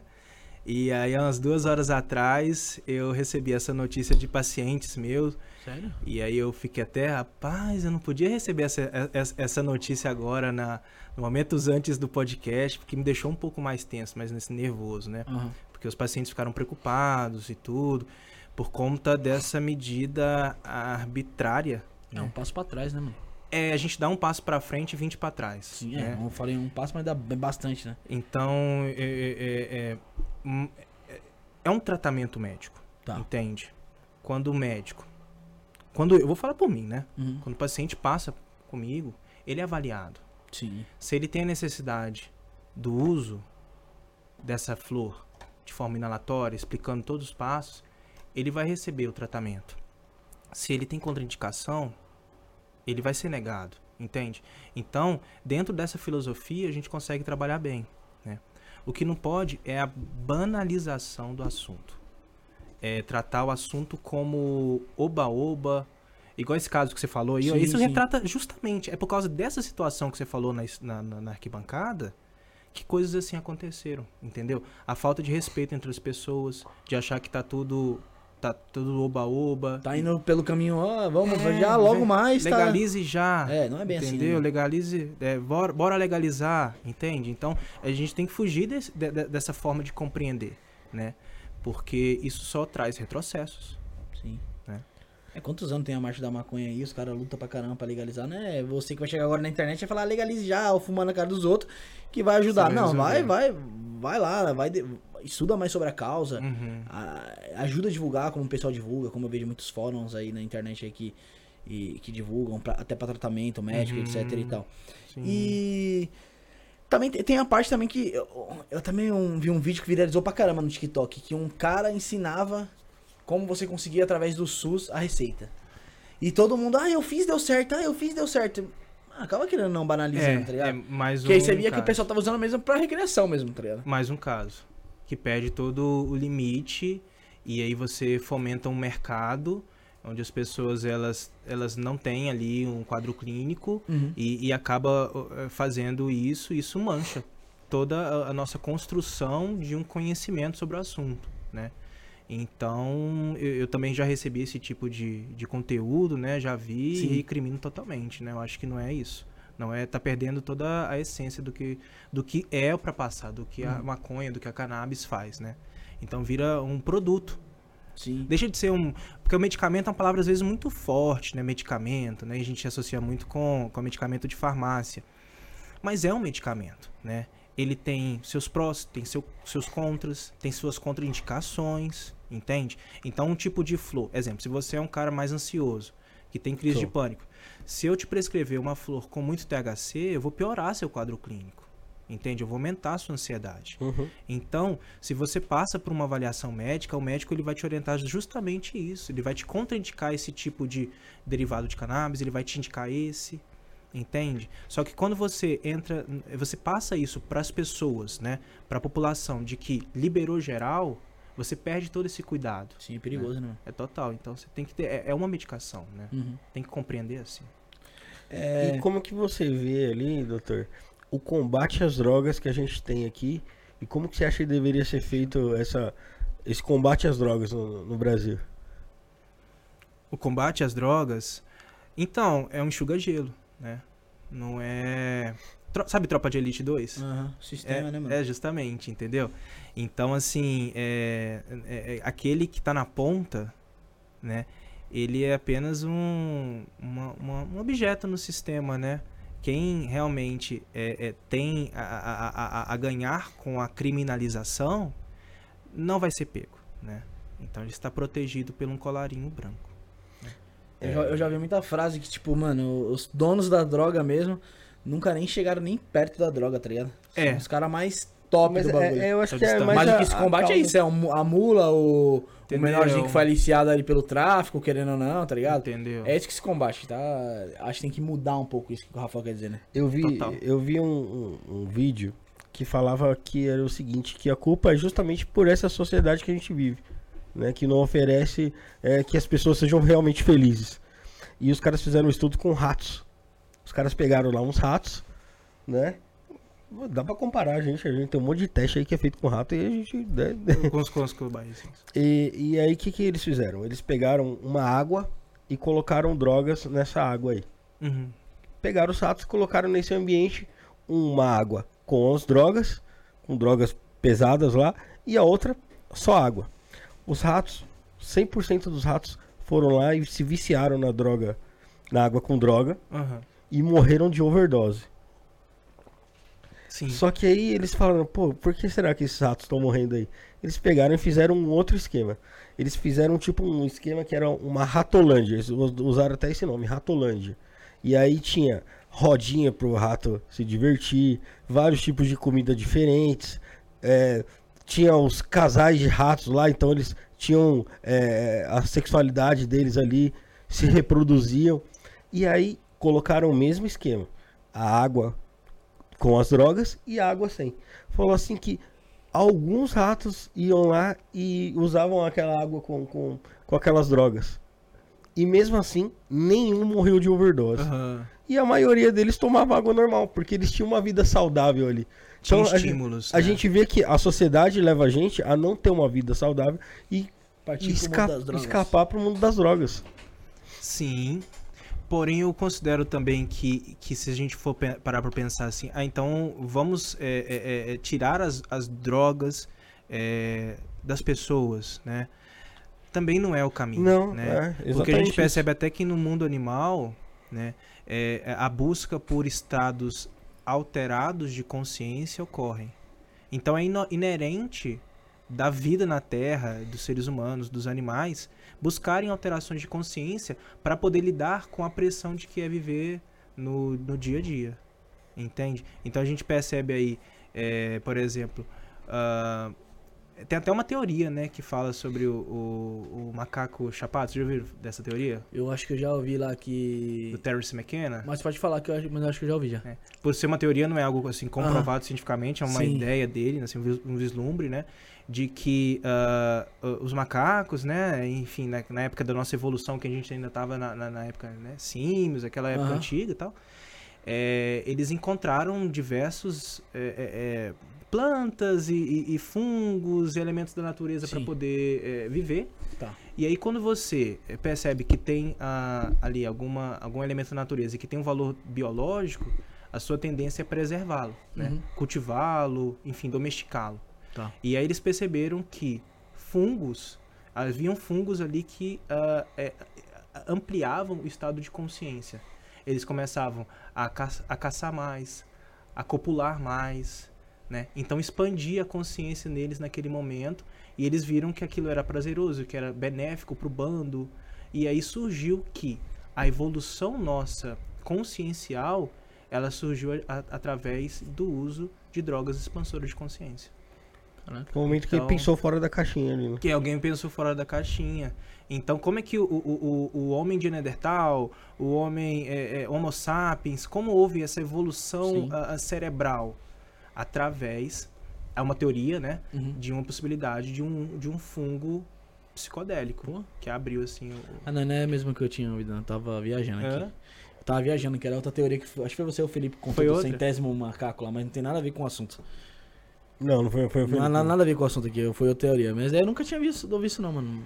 Interessante. É, e aí você percebe que o quê? Que a- a- a- a- essa busca pela alteração da consciência é algo que é da natureza humana. Sim, já vem. da natureza animal, Uhum. né? Tem a- os elefantes que buscam ali se beneficiar da, da marula, né? É verdade. Por conta ele dá aquela sensaçãozinha prazerosa. Uhum. Então você percebe que é, é natural, né? E você pensar numa sociedade que não utiliza substâncias que alterem a consciência, por exemplo, o cafezinho que você toma, né? Ele traz uma, uma alteração na consciência. Tem a cafeína, o açúcar, Sim. entende? Então você viver numa situação né, social, muitas vezes opressora, e que não te permite escapes seguros, é uma vida um pouco né, difícil. É difícil, Ó, né? tem até um, tem até um aqui, ó, From Music to Sacred. Acho que é assim que fala. Ele falou assim, ó, sofro com o juiz. Meu pai precisa, minha filha autista precisa do óleo e quem me salva são os traficantes. Eles separam as mais puras para o óleo só para ajudar a comunidade prejudicada pela falta do governo. Acho que é por conta dessa proibição da Anvisa, o cara tem que recorrer a outros meios. Total, né? Isso é um retrocesso, isso é brincar com a saúde das pessoas, né? Porque uma pessoa está fazendo um tratamento, aí do nada solta uma, uma nota falando que o tratamento foi proibido. Como Foi é que proibido. fica? Mas Será que mas- volta numa crise? Mas essa questão da Anvisa aí que você falou que saiu às duas horas atrás, mais ou menos, aí, eu não tava nem sabendo. Foi, foi algo do nada ou foi algo que vocês já, já esperavam ali? Falavam, "Hum, tá caminhando pra um caminho aí que eu acho que a Anvisa Então, vai dar uma brochada. por conta de várias situações, como a gente expôs Aham. aí, né? é, dessa forma de conceber o tratamento como um oba-oba, né? Isso pode ter trazido ruídos, né? Uhum. Mas não é algo que a gente espera, né? Que eu esperava, né? Sim. Mas eu, eu tenho, tenho para mim que isso não vai. Durar. Eu sim, eu espero que não dure, porque isso é brincar com a saúde das pessoas, Sim. né? Acho que não é por esse caminho aí, não. É, só aqui no chat aqui, mano, eu contei mais de. Mais de 10 pessoas falando que. Que através do seu atendimento ou de outras pessoas estão fazendo tratamento e tá legal. Sim, sim. Não, muda, muda a qualidade de vida da pessoa. Entendeu? Então, assim, a pessoa eh, buscava muitas vezes se medicar. Sim. Mas, vai, vai, mas, vai busca- mas buscava ou pro remédio ou buscava de forma ilegal. Uhum. Mas a pessoa não é pra, eh, não é pra ah, digamos, legalizar o uso dela. A pessoa realmente tratava de uma dor crônica, igual essa da- do familiar aí, da, Aham. da pessoa. Agora a pessoa como é que fica? Tem que Sem recorrer aos outros meios. respaldo. Entende? Então isso é um retrocesso. Tem, tem uma moça que ela perguntou Eu- eu aqui, ó. Drica, Ah, sim. oraculista. Segura sua pergunta aí. É... Mas guarda, hein, Rafael? Ela falou assim, ó, pergunta, por favor, Drica Oraculista. Então façam com uma Drica, pessoal. Pra você mandar sua pergunta aqui inserida aqui, basta você estar inscrito no nosso canal. É, você já consegue mandar sua pergunta. Deixa o like aí no vídeo aí. Vai comentando o que tá achando aí do podcast de hoje aí. Lembrando que também temos nosso canal de cortes, cortes do Isto Não É Podcast oficial. Lá você consegue acompanhar os cortes de todos os programas que rolam aqui, tá, be- tá beleza? A Drica ela comentou assim, ó. Pergunta por favor, como acontecem as pesquisas científicas se o uso está proibido? As pesquisas científicas, né, em sua maioria, elas são pesquisas eh, dos Estados Unidos, de outros países que é regulamentado, né? Então, por conta justamente da proibição, a gente não consegue avançar nesse ponto, Nada de pesquisa aqui? mas existe. Tá. Começou desde a década de 70 Aham. com o pesquisador Elisaldo Carlini, que já pesquisava para epilepsia. Tá. Então, a maioria dos estudos duplo cego, randomizado, feito com pacientes, eles são feitos fora do Brasil. Uhum. Então, tem até um, pesqui uma- uma- um estudo bem interessante que o uso de flores para quadros de ansiedade, para dor crônica, é, esse estudo mesmo só foi possível fora do país. Né? Porque lá eles têm regulamentação para poder fazer uso. Aqui a gente não conseguiria. Entende? Por conta da proibição. Então, respondendo né, a, a- a moça, é, a maior parte dos estudos são fora do país e a gente tem esse respaldo científico para poder aplicar aqui. Uma coisa que eu fiquei curioso é, foi que, que nem aquele rapaz ali falou que a filha dele faz o uso ali medicinal. No, de- no caso dela, no caso é o óleo, né? Tudo bem. Mas, poxa, se tiver uma criança que a forma dela de, de, de utilizar seria inalada, como é que faria esse, esse, esse uso, doutor? A forma inalada em crianças com quadros de epilepsia tem uma forma que é através de um, de um, é, spray de resgate. Pô. Então tem uma associação aqui no Brasil que tem, a gente consegue prescrever um spray, né? Que aí ela consegue fazer, ali no momento da crise, a mãe da, da criança consegue fazer esse uso. É né, tipo uma bombinha ou não? é tipo uma bombinha, Tá. que a gente chama de um spray de resgate, Uhum. né? Então nesse caso seria uma indicação dessa forma. Pô, ainda bem que você É respondeu, doutor, né, eu já ia falar pro Rafael, é, fuma, pô. Não. não, ainda bem que tem esse spray, né? Tô brincando. É, tem que ficar esperto, né, Bruno? Ah. Ô, Rafael, antes de a gente fazer a próxima pergunta, vamos fazer a. Vamos falar da Matildes, ô Rick? É, enquanto o Rick vai colocando aí, nosso convidado fica à vontade, tá? É, e o pessoal que tá aí, pô, se inscreve no canal aí, né, Bruno? Que a gente tá aqui, ó, com nove- gente. 99 mil e mais de 600 aí. Falta pouquinho pra gente chegar nos 100 mil inscritos. Tem né? gente assistindo hoje que não é inscrita? Pô, com certeza tem aí, ó. Então, meu, já se inscreve no canal aí, ó. Quem sabe você não vai ter aí, ó, a honra de ser o, o, o, o 100 mil aí. Do, 100 mil? E sabe o é. que você vai ganhar? O que, que você vai ganhar? Sei, vai que vai que ganha Vai, coisa, né? Pode ser que ganhe, né? Quem É. sabe, né? Bom, no mínimo, tá convidado aí pra conhecer o estúdio aí e, e, e acompanhar aí um, um papo da gente aí. Não só quem bater 100 mil inscritos, mano. Não só quem for o, 100, o de número 100 mil aí. Quem quiser vir, entra no nosso grupo lá. Nosso grupo tá na descrição, grupo 1, grupo 2. Troca uma ideia com a gente lá. Tamo de porta aberta para todos, certo, Rafael? Certo, Bruno? É, vamos falar da Matildes, então. Vamos lá. Pode ir? Oráculo de Lúcifer ou Lilith é uma bússola de conhecimento e discernimento espiritual. Através desse oráculo, você encontrará as respostas para mudar sua vida. Então, você que está passando por um momento de dificuldade aí, quer saber se tem abertura para pacto com Lúcifer, se possui abertura para acordos demoníacos, está com dificuldades financeiras, gostaria de saber é, de respostas sobre assuntos diversos? Este oráculo é perfeito para você, isso eu te garanto, tá? No oráculo podem responder Lúcifer, Diamonds, seus guardiões, Cigana da Estrada e outras entidades que quiserem se apresentar, tá? Não importa o que você esteja passando, a sacerdotisa Matildes está aqui para te ajudar. Você terá respostas claras e objetivas para todas as suas questões da sua vida. Os guias estão prontos para lhe guiar e aconselhar em todos os aspectos da sua vida, encontrando o caminho para a felicidade e o sucesso. Os jogos são presencial ou à distância. Joga, jogue, descubra e ilumine seu caminho. É, pague seu jogo diretamente pelo site sace- sacerdotisamatildes.com.br, vou colocar aí no chat. Ou se você tiver alguma dúvida do que eu falei aqui, se ficou meio confuso para você, entre em contato no WhatsApp 119 4798 2723 119 4798 2723 Sacerdotisa Matildes. Vai lá, Rafael. Boa. Doutor, é. E, meu, a gente vê também que tem muita gente aí que fala do combate a, a, a tratamento com câncer, tratamento de. É, tem uma outra doença que até foi citado aqui, que eu não, vou, não, me, não me lembro agora. Como é que é feito esse tratamento, por exemplo, com, o combate ao câncer com a, a- o canabidiol? Eu compreendo que é um tratamento que a gente é, tem como base né, o princípio integrativo. Né? O tratamento no câncer específico, até existem já saindo algumas pesquisas é, do da utilização dos canabinoides em algumas células, em alguns tumores né, cancerígenos, de forma a debelá-los. Mas o tratamento ah, atualmente mais preconizado é para melhorar a qualidade de vida da pessoa, diminuir os efeitos colaterais das medicações, né, da quimioterapia e trazer bem-estar, né? Então muitas vezes tem algum paciente que tem um quadro de, de oncológico e que sente dor e que faz utilização de morfina. Então o tratamento com cannabis nesse caso visa melhorar a qualidade de vida diminuindo as dores. Sim. É, o paciente muitas vezes é, perde o apetite, né? Tem quadro de náusea, de vômito. Então a gente sabe que o THC ele é um ótimo regulador de apetite e melhora os quadros de vômito. Então a gente inicia um tratamento e, claro, o paciente mantém a químio, mantém o, o cuidado que ele já está tendo com os especialistas, né? todo o acompanhamento que ele já tem. E a cannabis vem, nesse caso, para poder melhorar a qualidade de vida dele, né? diminuir o sofrimento, nesse sentido.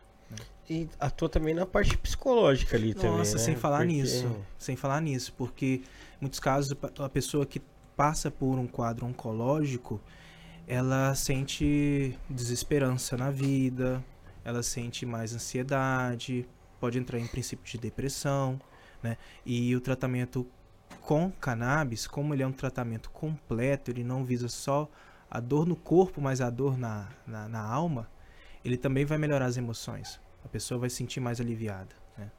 Então ajuda também. É, é- é uma simbiose, né? O corpo e a mente ali ajudando Uhum. junto. E quando tem esse tipo de tratamento, por exemplo, aí, como é que você vê ali as viagens psicodélicas para quem tem esse tipo de problema? Passa por quadros oncológicos, Isso. quadros terminais. É, esse tipo de situação. Quadros terminais, existem até é, pesquisas né, fora do, do país e, e, e acompanhamentos, né, onde o, o tratamento com os psicodélicos é regulamentado, onde é, aqu- aquelas pessoas que estão em, em- em cuidados paliativos fazem o uso de, de substâncias como, por exemplo, a psilocibina, o LSD, e tem ali um momento de transcendência, um momento de, de observar a vida e, e pensar e refletir e perdoar e curar um trauma e tirar a dor que estava sentindo de uma, uma, uma- uma- o fim da vida, né? Sim. Então a pessoa consegue o alívio e fazer as pazes com, com Deus, com tudo aquilo que rege ela. Então ajuda nesse sentido, né? Então eu vejo que na parte, da, na parte da, dos paliativos, né, tem uma aplicabilidade incrível, né? Então se a pessoa se permite Uhum. a vivenciar uma experiência dessa, porque nem todo mundo, né, se permite, né? Então, se a pessoa se permite nesse sentido, a pessoa dissolve muito do sofrimento que ela ia levar, por exemplo, pós-mortem, Imagino, né? nesse sentido. Aquele É. período ali, o, o- tanto valor que ela tem ali naquele, naquele tempo, pouco tempo de vida que ela tem ali, né? Total. A visão que ela tem ali, né?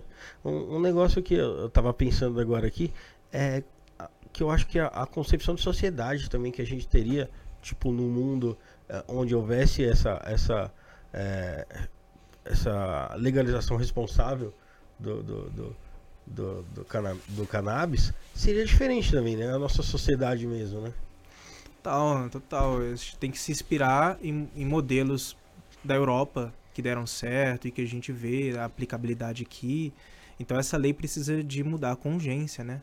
É uma reparação que a gente precisa de fazer, porque não faz sentido você criminalizar, levar pessoas para cadeia, enfim, por conta de uma planta, né? Então isso é, é- é o motor da sociedade. Se a gente muda isso, muita coisa muda junto. Mas também a gente tem que trazer é, educação, é, conhecimento sobre o assunto, tirar os mitos, né, que vêm por conta disso, né.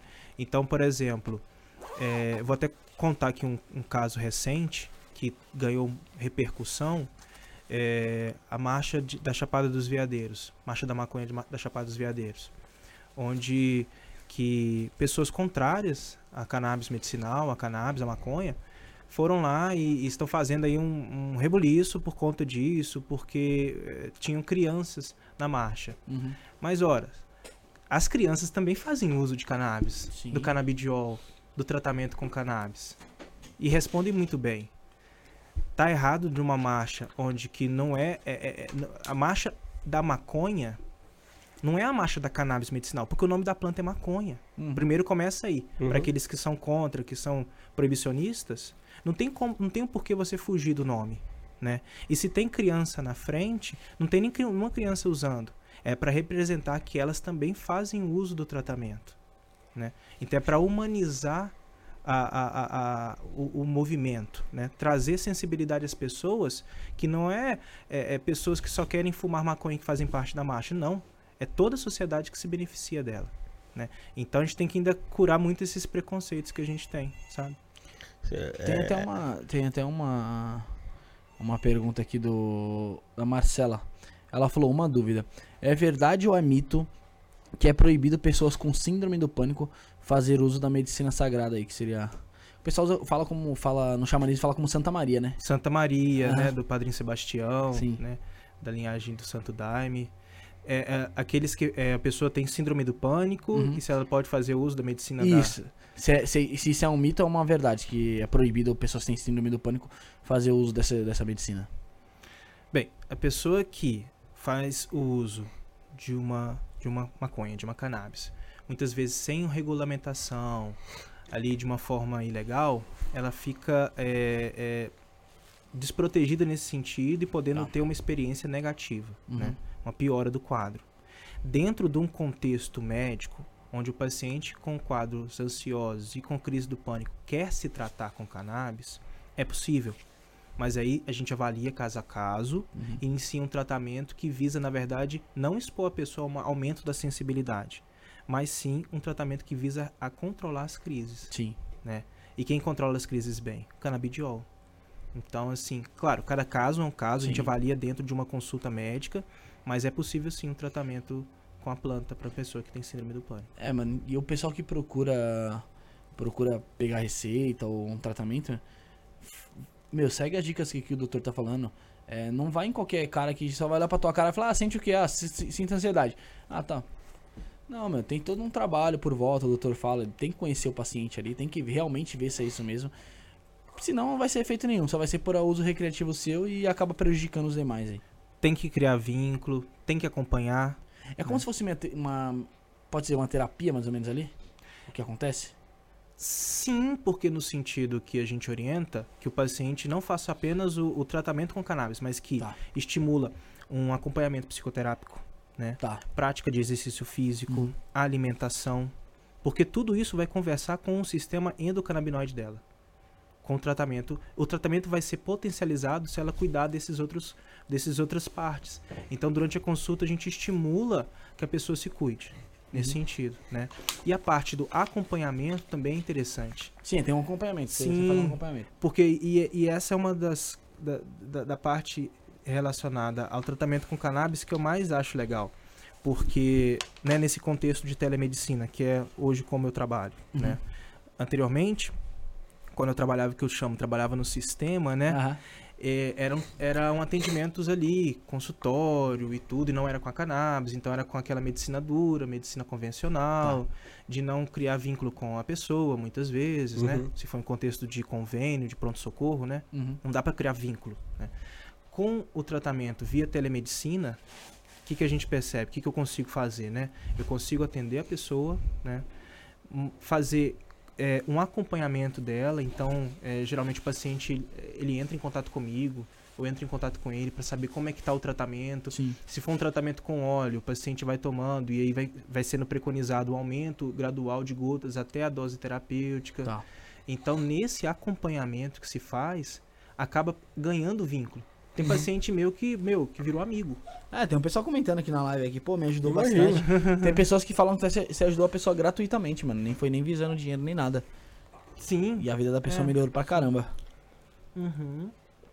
Vou até tentar achar aqui. Criação daqui de vínculo é o mais da hora, né? Tentar achar. De você conseguir cuidar da pessoa, virar amigo, se importar, entendeu? já Muitas teve casos que eu é- já encontrei paciente, entendeu? Aqui, ó, Rafael César Cremon. Ninguém sabe, mas esse anjo, doutor Felipe, me ajudou gratuitamente. Estou no momento passando por uma Ah. doença na garganta e quando ninguém me ajudou, só ele estendeu a mão. Te amo, doutor. Aí. Ah, Rafa! Ah, que da hora! Amigo, né? Paciente que a gente conversa, ele é lá de Floripa.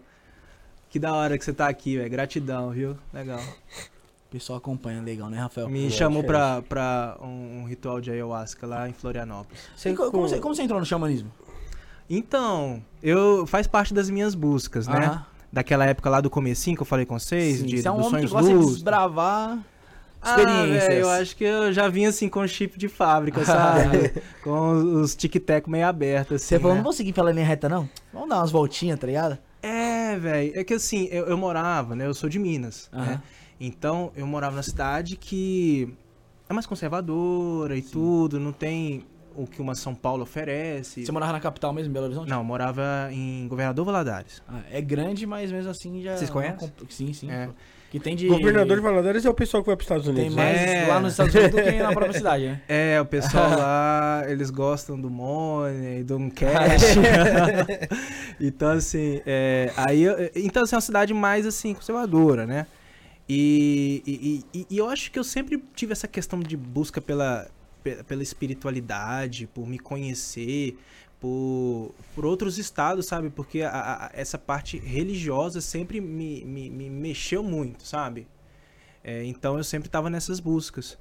E desde que eu entrei, eu na verdade eu fui para medicina, vale até a pena contar, eu fui para medicina porque por, por ver a, a situação de pessoas que moravam na rua, que estavam ali na situação de vulnerabilidade extrema por causa do, do uso do crack, né? Na época, em 2012, o Rio de Janeiro ainda não estava com as UPPs. Então, na Avenida Brasil, não sei se vocês conhecem por lá, muitas pessoas que usam crack estavam, tipo, jogadas nas ruas, assim. Então, aquilo me machucou demais, velho. Aí eu fiquei assim, falei, nossa, velho, se eu for fazer medicina, eu vou, eu vou querer ter uma clínica onde que eu trato as pessoas com dependência química com ayahuasca. E Caraca. hoje a gente vê que tem pesquisa aí que mostra que Sim. pessoas que fazem uso de drogas pesadas, crack, cocaína, se curam com, com a medicina da floresta. A gente já rapé, recebeu aqui um, um com exemplo rapé. com, com, com Claudinei. o Claudinei. É. Recebeu um rapaz aqui que ele era. vivia na Cracolândia, mano. E aí ele, com a, pela, chamado- pela ayahuasca e, e o rapé, ele, ele se livrou desse vício. Do Instituto Inhanderu? Não. não, não, ele é Ah, da... ele do Oca Shalom Ele é do Oca Shalom. Ah, tá. Aquele rapaz que nós mostrou do Thiago. Ah. Inclusive, abração pros dois aí. Ah, entendi. Porque tem esse Instituto Inhanderu aqui em São Paulo mesmo, que eu acho que eles, ele- eles te- têm lá na Sé, que é o instituto deles, que eles fazem trabalhos de rapé com moradores de rua. Entendeu? Então, para poder ajudar ali, dar uma firmeza, dar uma força, né? E, e assim, sobre essa, essa questão do, do- do- dos estados alterados de consciência, da minha busca e tudo, então eu tinha essa vontade, né? E aí em Belo Horizonte eu já estava pesquisando muito sobre o assunto, sobre é, um retiro de ayahuasca, onde que eu posso ir para poder conhecer a medicina, algum, algum centro de Daime. Porque naquela época, assim, alguns anos atrás, eu, eu não via falar muito de neo-xamanismo, xamanismo urbano. Me, me foi, eu, eu con- conhecia via internet mais através dos céus, que são o, o, onde as igrejas de Santo Daime. Então eu compreendia que a ayahuasca era dentro do Santo Daime. Então eu estava buscando algumas casas, né? Tive uma experiência em Belo Horizonte que não foi muito profunda, né? eu já estava ainda na faculdade, Uhum. não foi algo que foi marcante para mim. Foi a né? primeira ali? Foi a primeira, né?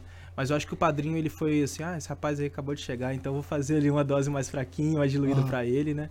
E aí eu não tive uma, uma, uma- a força, né, que a gente chama, né? A experiência, a experiência enteógena não foi manifesta ali naquele momento. Só foi como você tomou ali, só e não teve nada de visão. É, de teve uma ação. tranquilidade, um estado meditativo, Ah. mas eu não conseguia entrar nas forças, né? E aí, nesse, nesse autoestudo, né, também conheci os cogumelos, Hum. que para mim, durante a graduação, foi uma terapia, né? Eu não conhecia a cannabis praticamente naquele momento, mas do- do- do- das minhas buscas por expansão, tinha com cogumelo, né? Então eu tive algumas experiências que foram boas e que, que me fizeram abrir a consciência para para querer mais vivenciar isso e, e- e estudar e, e, quem sabe trabalhar com isso com os pacientes, né? Mas eu fui só conhecer a ayahuasca aqui em São Paulo. Aqui em São Paulo já. Foi. E foi como na- é que foi essa... Mano, foi. Família Astral, amo vocês. Se estiverem assistindo. Mas foi algo que você, pela sua primeira experiência ali, você falou, não, mano, não é isso, eu tenho que buscar mesmo, ver outra coisa, ou você foi só, só por ir mesmo? É que eu, eu já sabia que eu ia vir morar aqui. Aham. Eu tinha passado nessa especialização em medicina da família, que eu comecei e não, e não concluí. É, então eu, eu já estava na busca. Né? Então quando a gente começa a buscar, o universo ele entende que você está buscando, ele aparece ali com uma resposta, Meio que com, uma, facilita. com, uma- com um caminho, né? Aham. Então, muitas vezes a gente vai num caminho que, que não é o certo, mas naquilo ali eu senti um chamado do coração. Pessoas, é, é, amigas que me indicaram, aí eu conheci a, a, a, a dirigente, né? Uhum. A madrinha, né, dessa, dessa casa que hoje eu frequento, eu e minha esposa frequentamos até hoje, que é a Família Astral, que fica em São Vicente. Uhum. né? Beijo, Zu!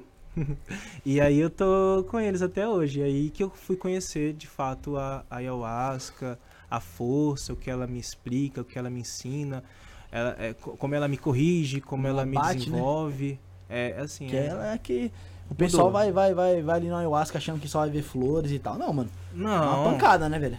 Ela vai ver, vai ver o que, que você tem dentro. Sim. Se você tiver dentro flores, você vai ver coisas bonitas. Se tiver tiver traumas- vendo é, cemitério, você vai ver coisas fúnebres, entendeu? Depende muito. Ela é uma expansora da sua consciência.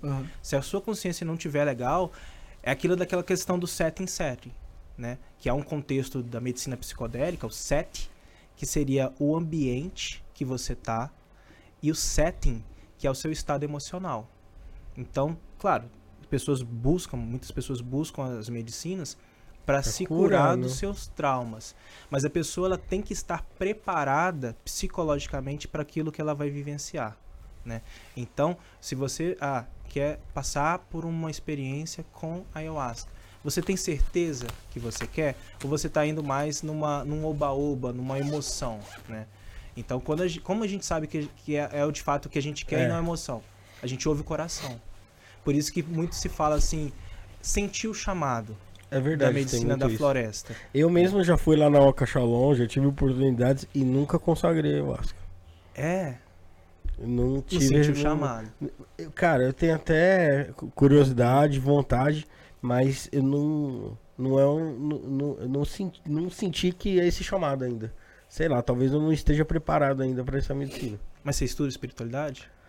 Cara, não tenho nenhuma vertente religiosa, mas aqui não tem jeito da gente não estudar Sim. espiritualidade. Então a gente Demais. é, é, mergulha em, em várias coisas. Eu nunca me, me foquei em Uhum. nenhuma, sabe?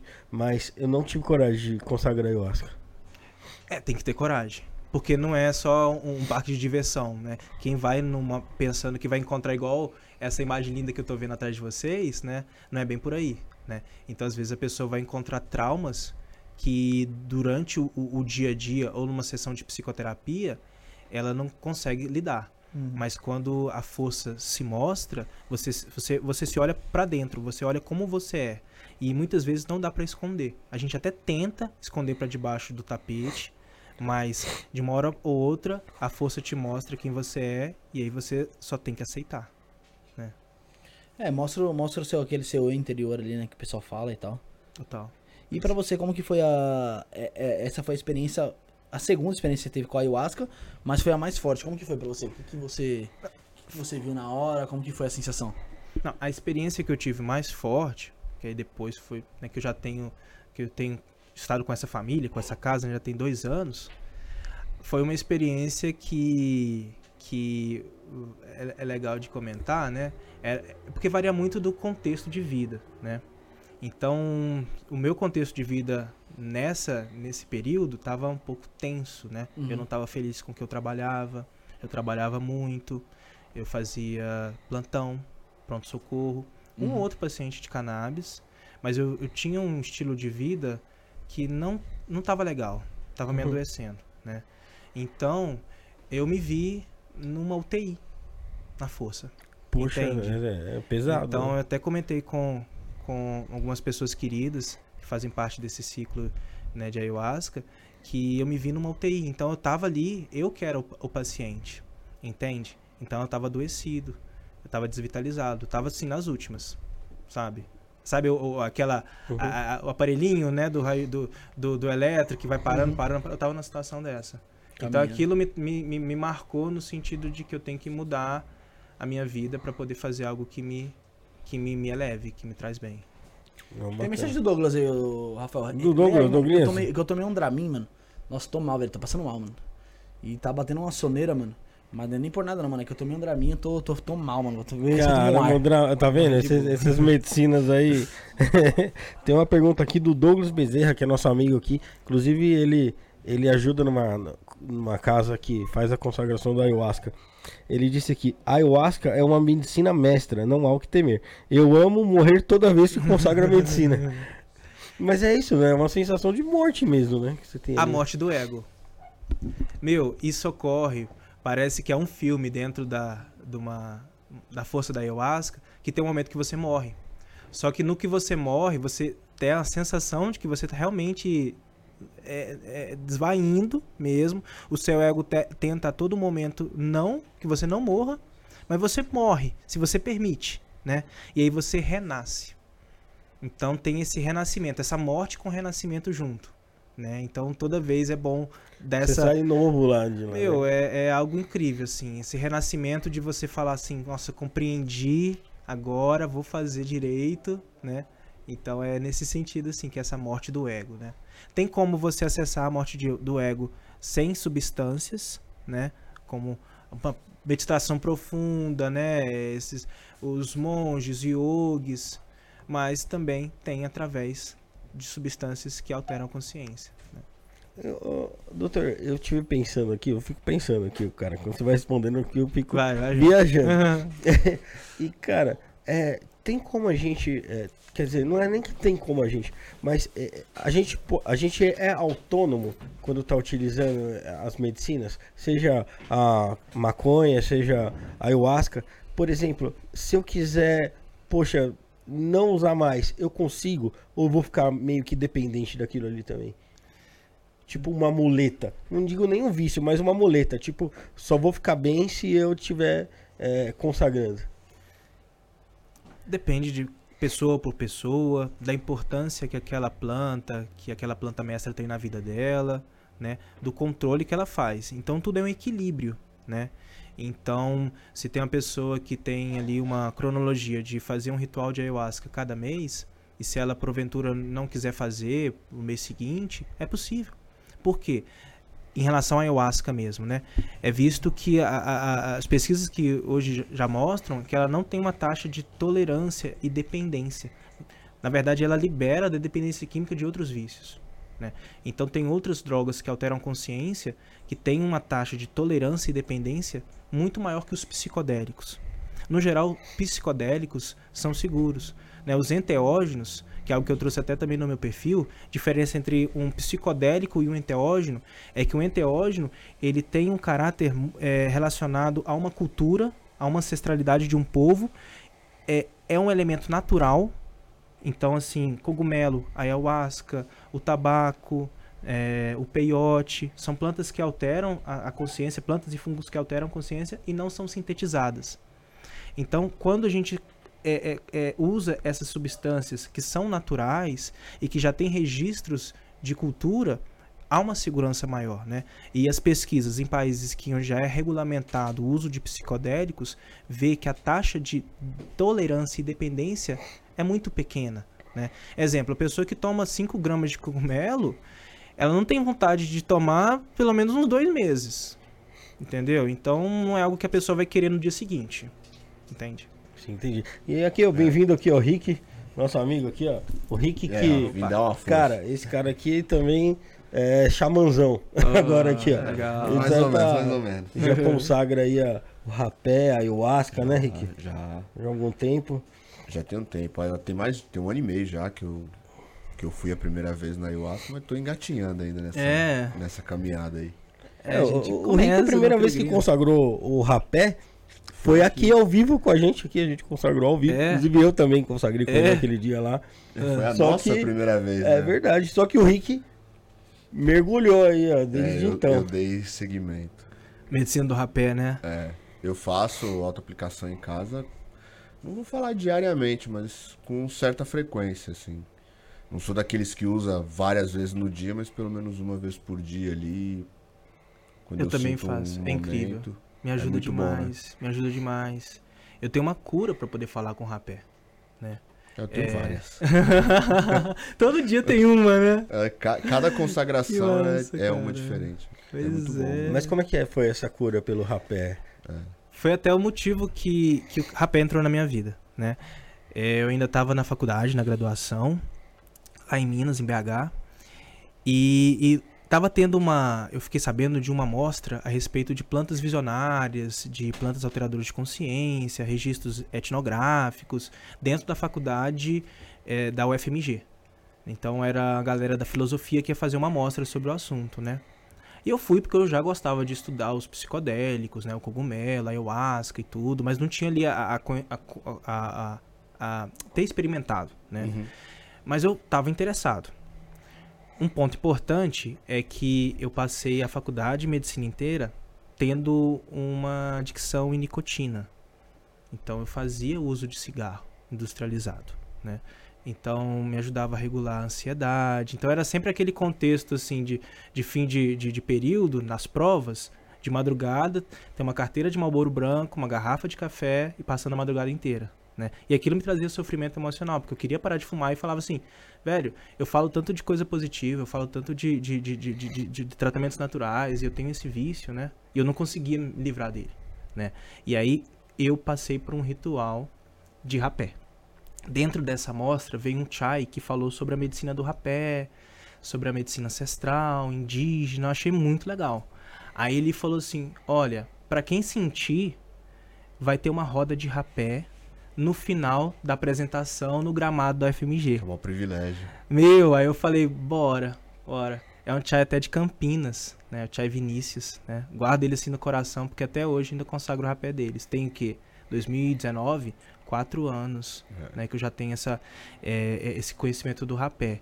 E aí, o que acontece? Eu tava lá, na roda, né? Pessoa, já tinha pessoas que já tinham utilizado o rapé e tudo. Eu, assim, eu tava totalmente sem saber o que que era aquilo, né? Tava tendo também junto uma mulher medicina que tava cantando cantos originários. Tava um contexto, assim, propício realmente para uma experiência boa, né? E aí o Chai foi e me passou o rapé.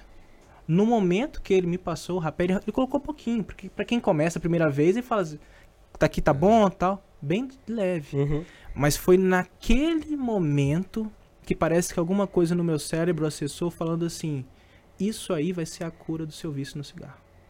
Na hora, assim, como se fosse a força mesmo. Me mostrou na, na força do rapaz. Eu tava naquela sensação assim. E aí, na mesma hora, me veio um outro pensamento falando da cura pelo semelhante da homeopatia.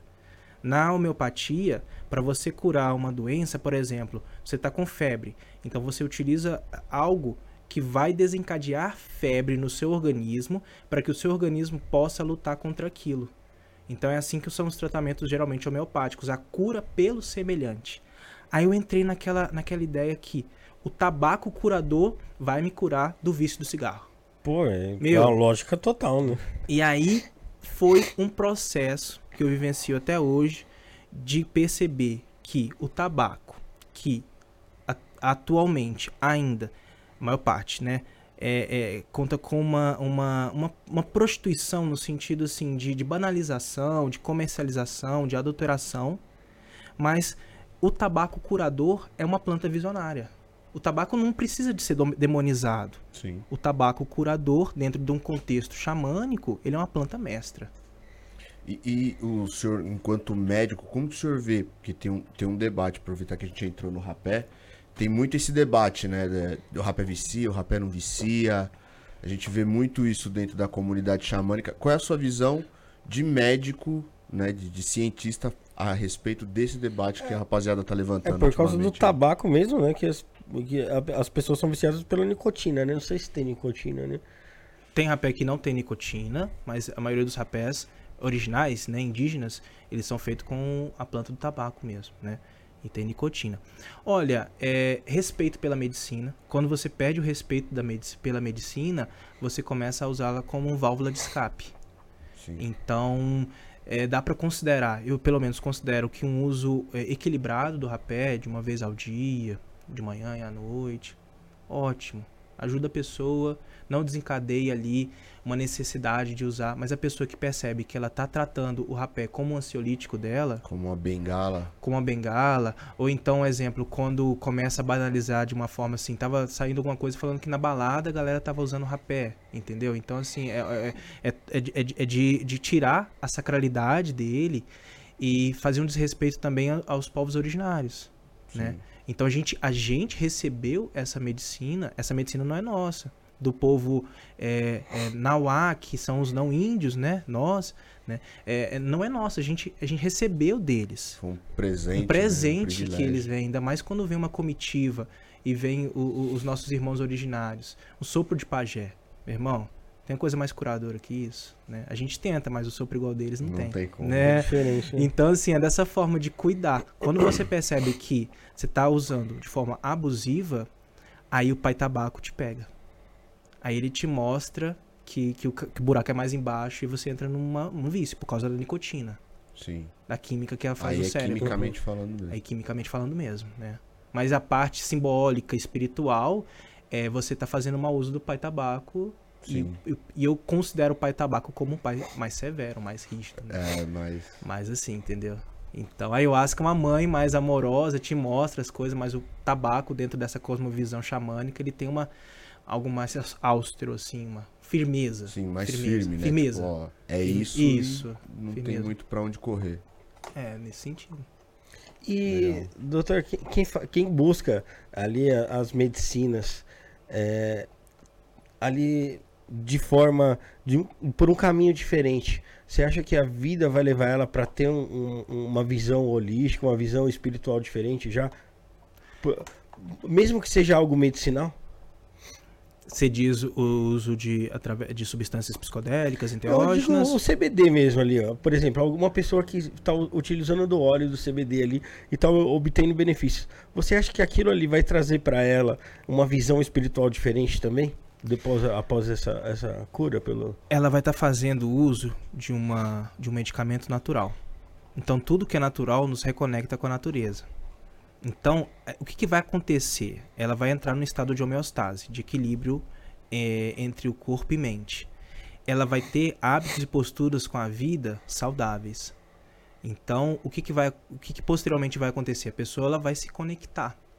Então, temas nesse sentido, mais holísticos, vão começar a aparecer. Porque a pessoa está conectada com o natural, com a natureza. Uhum. Né? Então, quando a gente está conectado com a caixinha da farmácia, a gente vai se conectar com formas adoecedoras de vida. Quando a gente se conecta com a natureza, com a planta, com a medicina, a gente se conecta com o bem. Vem, vem essas coisas, né? Então, a pessoa ajuda a pessoa nesse, nessa ampliação da consciência, mesmo o CBD não tendo esse, esse caráter é, é, é expansor Uhum. igual eu veria com o THC, né? Então, o THC, eu vejo que ele é uma molécula expansora. Eu até brinco, falo com os pacientes que, que os dois são uma duplinha, né? Os mais importantes. O CBD é o faxineiro, arruma casa. Então, você está com um problema de ansiedade, ele te ajuda. Com insônia, ele te ajuda também. Enquanto que o THC, além das partes que ele ajuda na- em doenças, no sentido, mas ele também ajuda na parte de expansão, criatividade, produção. Então, tudo que leva a um estado mais criativo, mais fora da caixa, o THC tem envolvimento. Né? Então, é molé- são moléculas que combinam. Então, tem até registros que falam sobre o uso do THC, é, registros antigos de 2.700 anos, né? falando que nas tumbas é, é, chi- chinesas foram encontrados braseiros, né, incensários, com flores. Depois, com cromatografia, pesquisa científica, eles viram que eram flores ricas em THC. Então, é o primeiro registro que seres humanos fizeram uso de maconha com finalidades eh, psicoativas que eu considero enteógenas, em tubas de 2.700 anos. né? O sudário delas eram feito com outro tipo de flores, com flores de cânhamo, Uhum. que é a flor do CBD, que tem maior potencial de CBD, que não é psicoativo. Mas eles perceberam que as flores do braseiro, as flores do incensário, tem que ser com THC, porque é ele que traz toda aquela sensação mais expansora, né? Então, é, nós já observamos como que cada molécula vai estar atuando. Aí eu acho que o estado mental influi muito na sua visão, independente do, do assunto. Eu vejo no exemplo, por exemplo, meu, eu gosto muito do, do- de Star Wars. E, cara, eu já assisti umas 200 vezes. Só que cada vez que eu assisto, eu acho que dependendo do estado mental, do que tá acontecendo na minha vida, eu consigo ver um detalhe diferente do filme. Né? Então eu imagino que, que ali a substância, que é, que é psicoativa ali, de forma natural, ela, ela deva trazer pra você também uma visão diferente do mundo, né? Que você ah, ah, não tá tendo a sensibilidade de, de, de enxergar de alguma forma. não estanca as emoções, né? Não diminui a sensibilidade para as emoções, né? Ajuda a pessoa a, a contornar. Então a pessoa fica mais sensível. Não uma sensibilidade que vai ser patológica, mas ela não é uma, uma, uma, uma- um tratamento que estanca as emoções, né? Eu costumo até falar que com os pacientes que, que fazem uso de medicações controladas e tudo, que, que o tratamento muitas vezes ele causa uma, um desconforto na pessoa e a pessoa se sente ali apática, né? É, se sente uma linha meio cinzenta, onde a pessoa não tem ali alegria, não tem é, é, raiva, tristeza, as emoções delas foram estancadas. O tratamento com cannabis, o que eu observo clinicamente, é que as pessoas elas sentem as emoções, elas ficam mais reguladas. Então tem uma diferença desse, desse tipo de tratamento, onde a pessoa fica mais sensível a uma musicalidade, muitas vezes sensível à comida, né? Porque Ah, se, tiver um tratamento com THC, um dos efeitos colaterais que a gente observa é, o- é o estímulo ao apetite. Famosa larica. A famosa larica, Então, eu né? acho que eu não vou poder. Então, que você tem muito é... fisiculturista que faz uso pra abrir o apetite pra comer mais. É, o, o- Pra- o Júlio Balestrinha, ele É, fala é sempre, né? famoso. Que ele Ah, é é? famoso sobre isso Ah, aí. é. E ele é um fisiculturista e ele fala que usa diariamente aí, ó. É. Mas- Fisiculturista top precisa comer muito. que então, aumenta o apetite, né? Comer o apetite milhares de calorias ao mais, dia. é. Mas a gente vê que assim, tá falando que é um, é um efeito colateral, mas igual a gente tava falando, tem pessoas que se beneficiam desse estímulo do apetite, Sim. como pacientes com tratamentos quimioterápicos. É, é que eu, anêmicos também, né? É, eu que a imagino que, come sim, né? ele tem aquela necessidade, né? É. E, e, por exemplo, o fisiculturista, pô, o cara come arroz e frango o dia inteiro, né? Mano, imagina. Então, Nossa, esse- Pra Você colocar pra comer- dentro, né? pra E batata pra doce, dentro, né? sentir um sabor diferente ali, outra, um pra você prazer comer naquela 7 comida. mil calorias de alimentação limpa, que chama, mano, é muita comida. Muita comida. Por quê? Porque eles já usam esse tipo de alimento, ele já tem, ele já é menos calórico. Uhum. Não é diferente você comer 100 gramas de batata doce e 100 gramas de batata inglesa, por exemplo.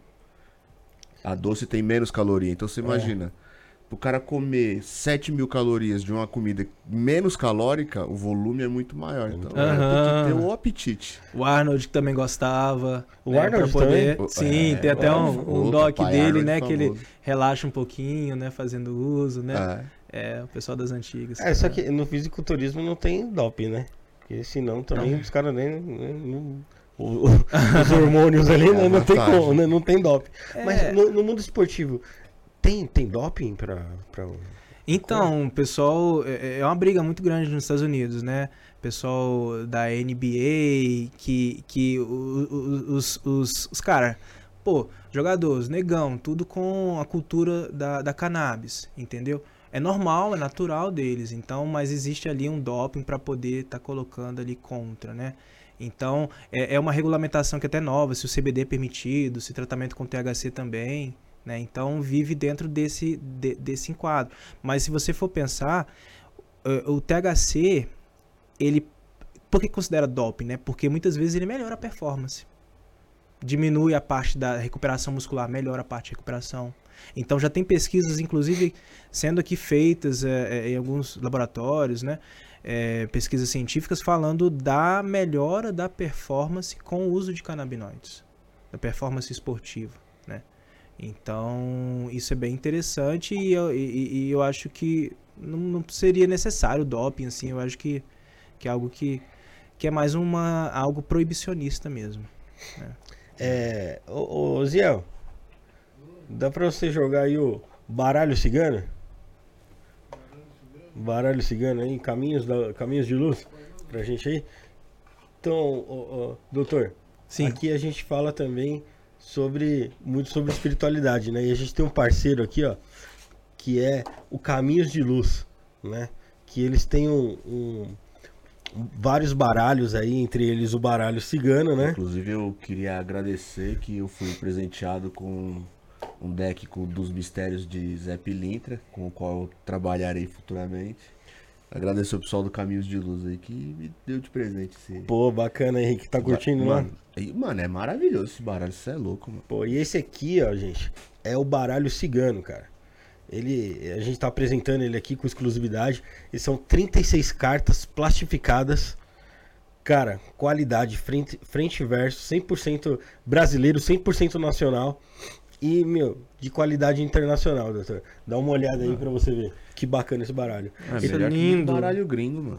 Ele tem um design moderno, cores vivas, brilhantes. E As esse manas deck, amiga minha gostar. ele, ele é do sistema cigano Lenormand, né? Para os seus jogos, para os seus estudos. Ele tem um manual, aqui que eu mostrei pro doutor, que é exclusivo, em tamanho revista, que tem 24 páginas totalmente coloridas com informações das cartas, jogadas estudos dos elementos, signos e planetas e muito mais. Né? Você pode acessar agora lá www.osmistérios.com.br e comprar o seu deck nos melhores marketplaces do mercado. Você pode optar lá pelo Mercado Livre ou pela Shopee, né? Tudo com muita segurança lá e você vai ser, pô, a gente garante aqui que você vai ser entregue. E o preço, Rick, é show, hein? É bacana, né? É bacana, R$ 59,90. você vai ter acesso aqui a esses baralhos aqui. Pela qualidade do baralho, tá de graça, mano. E outra, tem outra coisa aqui, ó. Se você entrar no site agora, você consegue baixar grátis um diário em PDF para você anotar os seus estudos.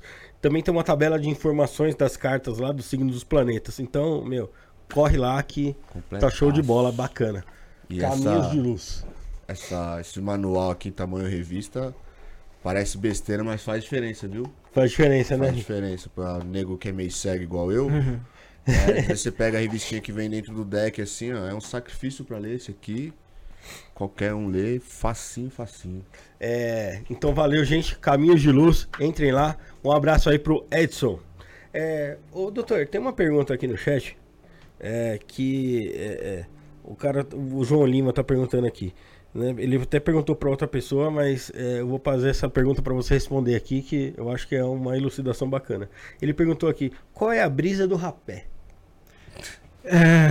Porque eu imagino que é, n- não é um negócio que vai te dar brisa nenhuma, né? É, É, eu não considero brisa, né?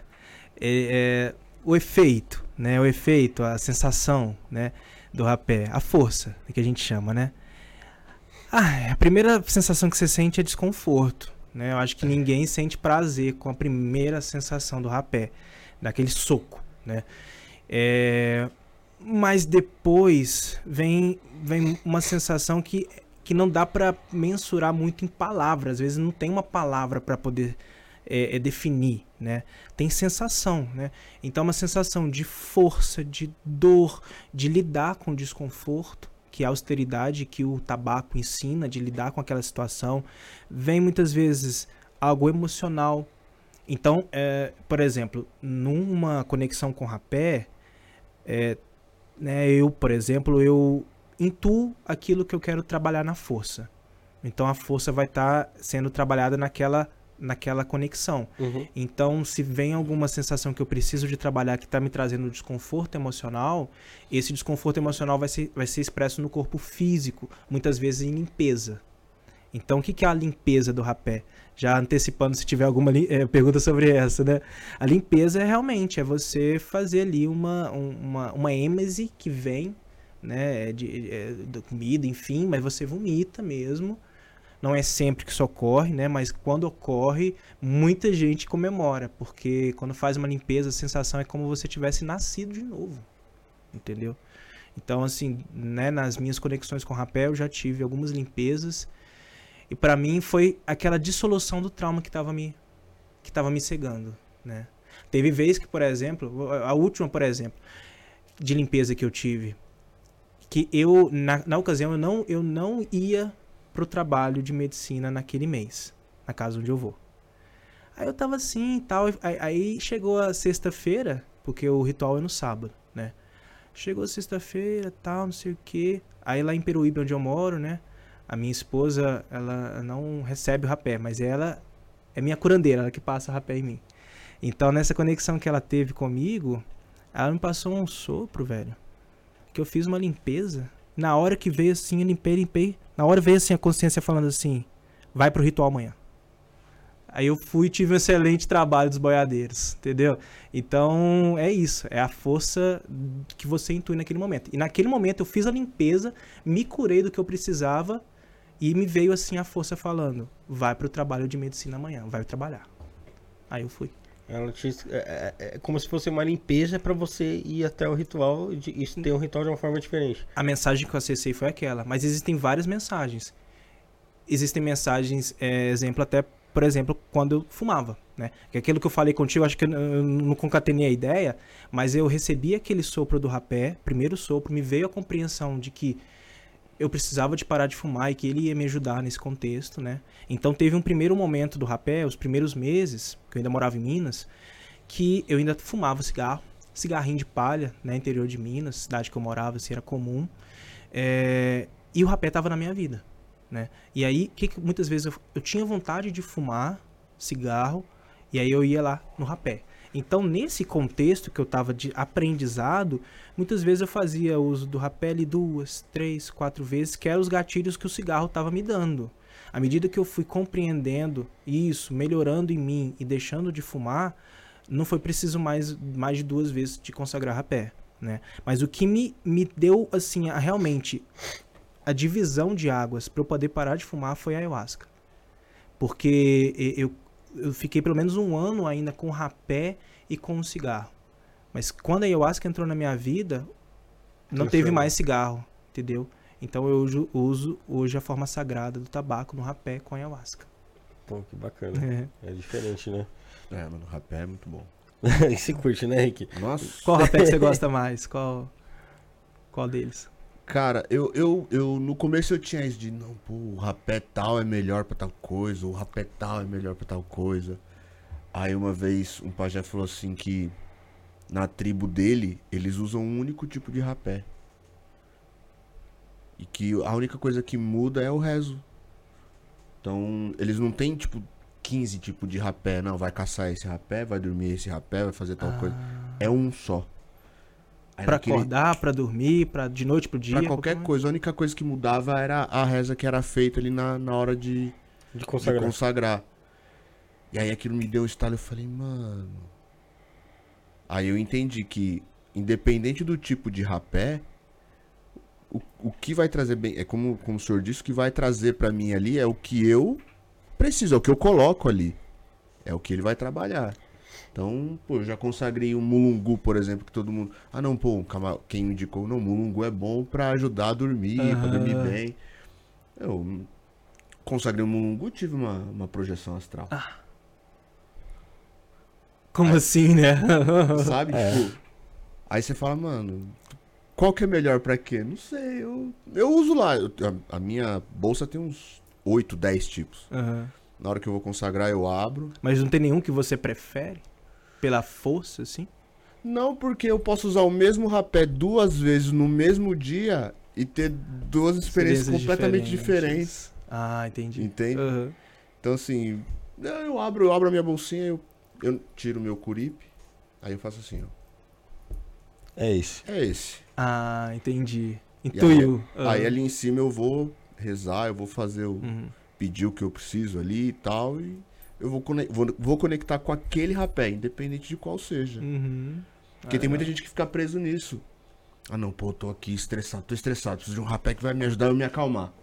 Aí o cara começa a procurar aquele rapé, e às vezes ele tem que nem o 10, 12 dentro de uma bolsa, ele não acha, ele vai ficando cada vez mais estressado. Aham. Então só, só esse processo já piorou o cara, tá ligado? Ao invés de Ah, melhorar. Tem que ser aquele, né? É, que ele vai atrás Aham. daquele X, porque aquele X é o melhor pra quando ele tá estressado, quando ele tá ansioso. E às vezes só o processo de ter que procurar já vai deixar ele mais estressado, Já deixar ele mais ansioso. Se ele chegar lá e acabou, vai ficar pior. Uhum. Então, É, é, você vê como que é a inteligência ali do, do povo antigo, do povo indígena, né? É, eu vi, eu acho que isso vai muito, muito do que você falou do estado mental ali da pessoa ali, até, até meio que placebo mesmo, né?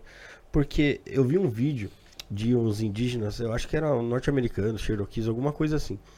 E o cara falava assim, cara, você tá com dor de cabeça? Então você tem que procurar uma pedra redonda e cuspir na pedra.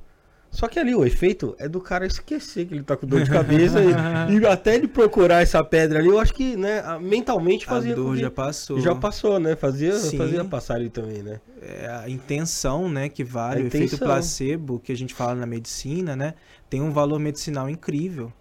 É, e, e isso, a- a- essa transferência entre a pessoa que cuida e aquela que é cuidada, né, quando você comunica, faz uma boa comunicação com o paciente, você consegue ajudar ele na recuperação da saúde. É a fé mesmo. Ou né? você consegue matar ele. Exemplo, tem duas maneiras de você falar com a pessoa que ela tem câncer.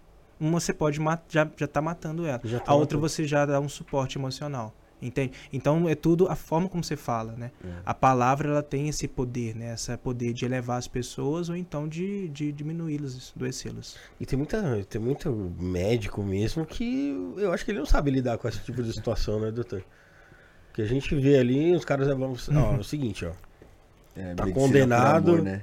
É, o famoso medicina por amor, né? É, é- É, né? Naquele eu, fa- eu- jeito. Eu, faço até uma crítica, doutor, que é o seguinte, cara.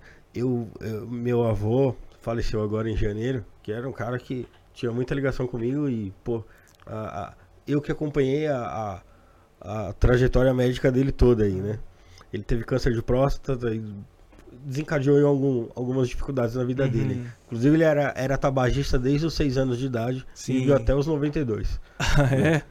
E, e assim, cara, eu percebi na medicina uma ligação é, muito maior ali das, dos enfermeiros, ali do, da- do pessoal que tratava ali eh, do, do, do- do paciente de forma mais direta do que do- dos médicos, né? Poxa, eu vi, cara, enfermeiras, pô, uma enfermeira que eh, devia ter 1,55m de altura, devia pesar uns 50 quilos e, e- e pegar um paciente lá de 70, 80, 90 quilos, levantar, limpar o cara, trocar lençol sozinha, de uma forma tão carinhosa ali, lidando com o cara.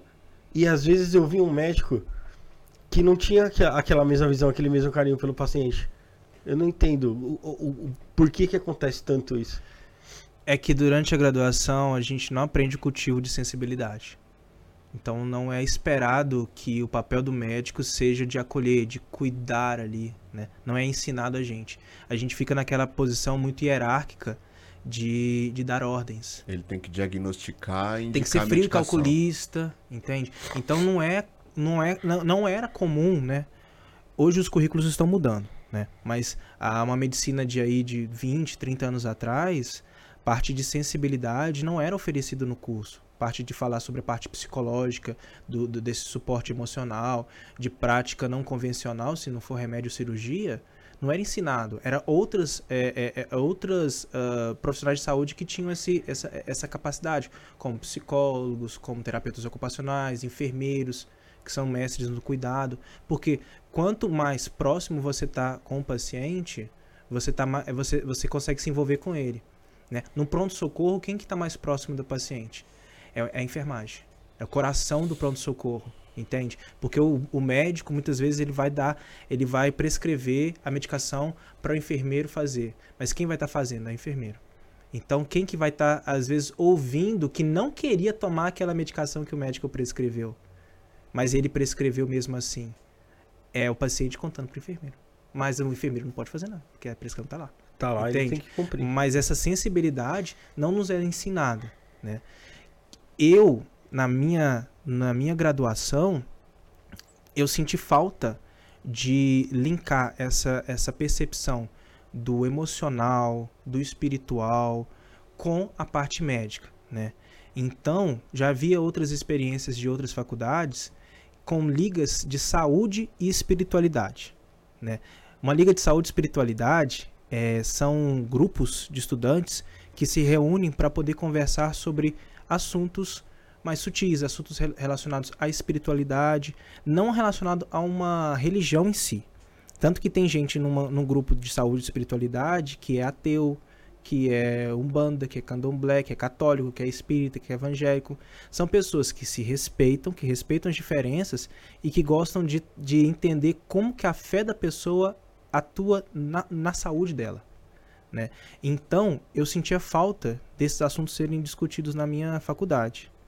Aí o que, que eu fiz? Eu fui lá e criei um grupo sobre esse assunto Pô, que bacana. Da hora. que é a Liase, né, da Faminas, que é a minha faculdade que eu sou egresso, né? E aí eu, esse grupo a gente discutia sobre assuntos é, de como que a fé influencia, de como que pesquisas científicas, onde pacientes que têm fé, o organismo reage no, no enfrentamento à doença. De outra forma também, como que pessoas que têm fé podem acabar com a sua saúde quando líderes religiosos falam para ela não tomar as medicações, que só a fé que vai curar elas, entende? Então, tanto é, é a parte espiritual ajudando, que, se, que a gente chama de coping positivo, como que a fé destruindo, que seria o coping negativo. Uhum. Então tem esses vários lados fatores. E dentro dessa liga a gente também cultivava a sensibilidade do, do, do aluno, né? Eu como estava coordenando, eu passava essas orientações para a galera, né? Para moçadinha. E aí a gente conversava a respeito de comunicação de más notícias, como que você faz uma simulação, né? É um role playing é, com o, o, o, o aluno e com o paciente, a gente fazia formas de comunicar, né? Então, muitas vezes o paciente ele ele tá ali numa situação vulnerável e a forma como você vai falar alguma coisa para ele, aquilo vai atuar nele de uma forma, né? Então, além disso, eu também fazia estudos com o reiki, né? Eu consegui falar do reiki, que é uma prática do Mikao Sui, tem o reiki xamânico também, mas o reiki tibetano, né? É, é uma forma é, holística de compreender a saúde através da energia. Eu consegui faz, é, fazer uma palestra sobre o reiki. Eu consegui é, trazer um mestre em reiki para a gente iniciar, tipo, uns 30 alunos. Caramba. Imagina, então a gente fez esses movimentos dentro da faculdade super conservadora. Entende? Então foi bem legal. E aí teve uma, uma, uma época que no, nos grupos da Aliase também, uh, os alunos iam para o, o hospital para poder levar reiki para os pacientes. E aí eu fazia também esse trabalho de levar reiki para paciente com câncer, paciente em estado terminal. Eu fazia ali o internato, eu saía da, do, do horário. No final do internato à noite, eu morava perto da Santa Casa, né, lá em BH. Então saía de casa, ia para o hospital, para poder levar o reiki. Meu, aquilo ali era um dos momentos assim que eu mais me encho de alegria para poder falar, porque eu, a prática tão sutil, tão simples que não precisa de fé para acreditar ou não, mas a energia passa. E não é só a energia, mas é a presença de uma pessoa ali cuidando, se importando com a pessoa.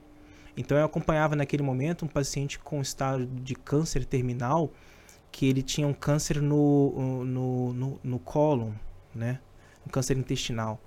E assim, não tinha prognóstico favorável. Quando a gente fala que não tem prognóstico favorável, que a pessoa, ela inevitavelmente vai a óbito, né? É, em paliativos, né? Uhum. E, esse e essa pessoa, ele não tinha familiares, né? Não tinha pessoas ali para poder... E aí eu ia nele, fazia o reiki, levava um olhinho de hortelã-pimenta que quando ele fazia, eu colocava na mão dele assim, e aí quando ele cheirava, ai, o pulmão dele assim, ele sentia aquele alívio, aquela coisa boa, né? Aí foi algo marcante que ele, né, depois eu não tive mais notícia, né, sobre ele. Mas tinha uma paciente que eu acompanhava, é, eu tava lá fazendo reiki, né, num, num grupo de, de, de, pacientes, e aí uma senhora, uma moça, vem e me toca assim, fala assim, é, doutor, o que, que você tá fazendo? Eu falei, é reiki pode fazer na minha mãe? Falei, posso. Aí eu comecei a acompanhar. Ela tinha uns 45 anos, ela tinha um câncer é, hepático. E aí eu comecei a acompanhar ela todos os dias. Todos os dias eu ia levar o reiki para ela, no final da, das minhas aulas, né, à noite. Tinha dia que eu não ia. E aí nesses dias a, a familiar tinha meu contato, eu passei meu número. Aí ela depois me cobrava, nossa, você não foi, mamãe sentiu sua falta, né? E aí todo dia eu tava indo, todo dia eu tava indo. Só que aí eu fiquei um mês indo direto. Aí eu tava percebendo que o reiki aliviava o sofrimento emocional, mas não cura, né? Então a gente não, é, não pode colocar essa, essa, questão de cura. Essa é, responsabilidade. Ele é uma prática integrativa que harmoniza a pessoa, que conforta, né?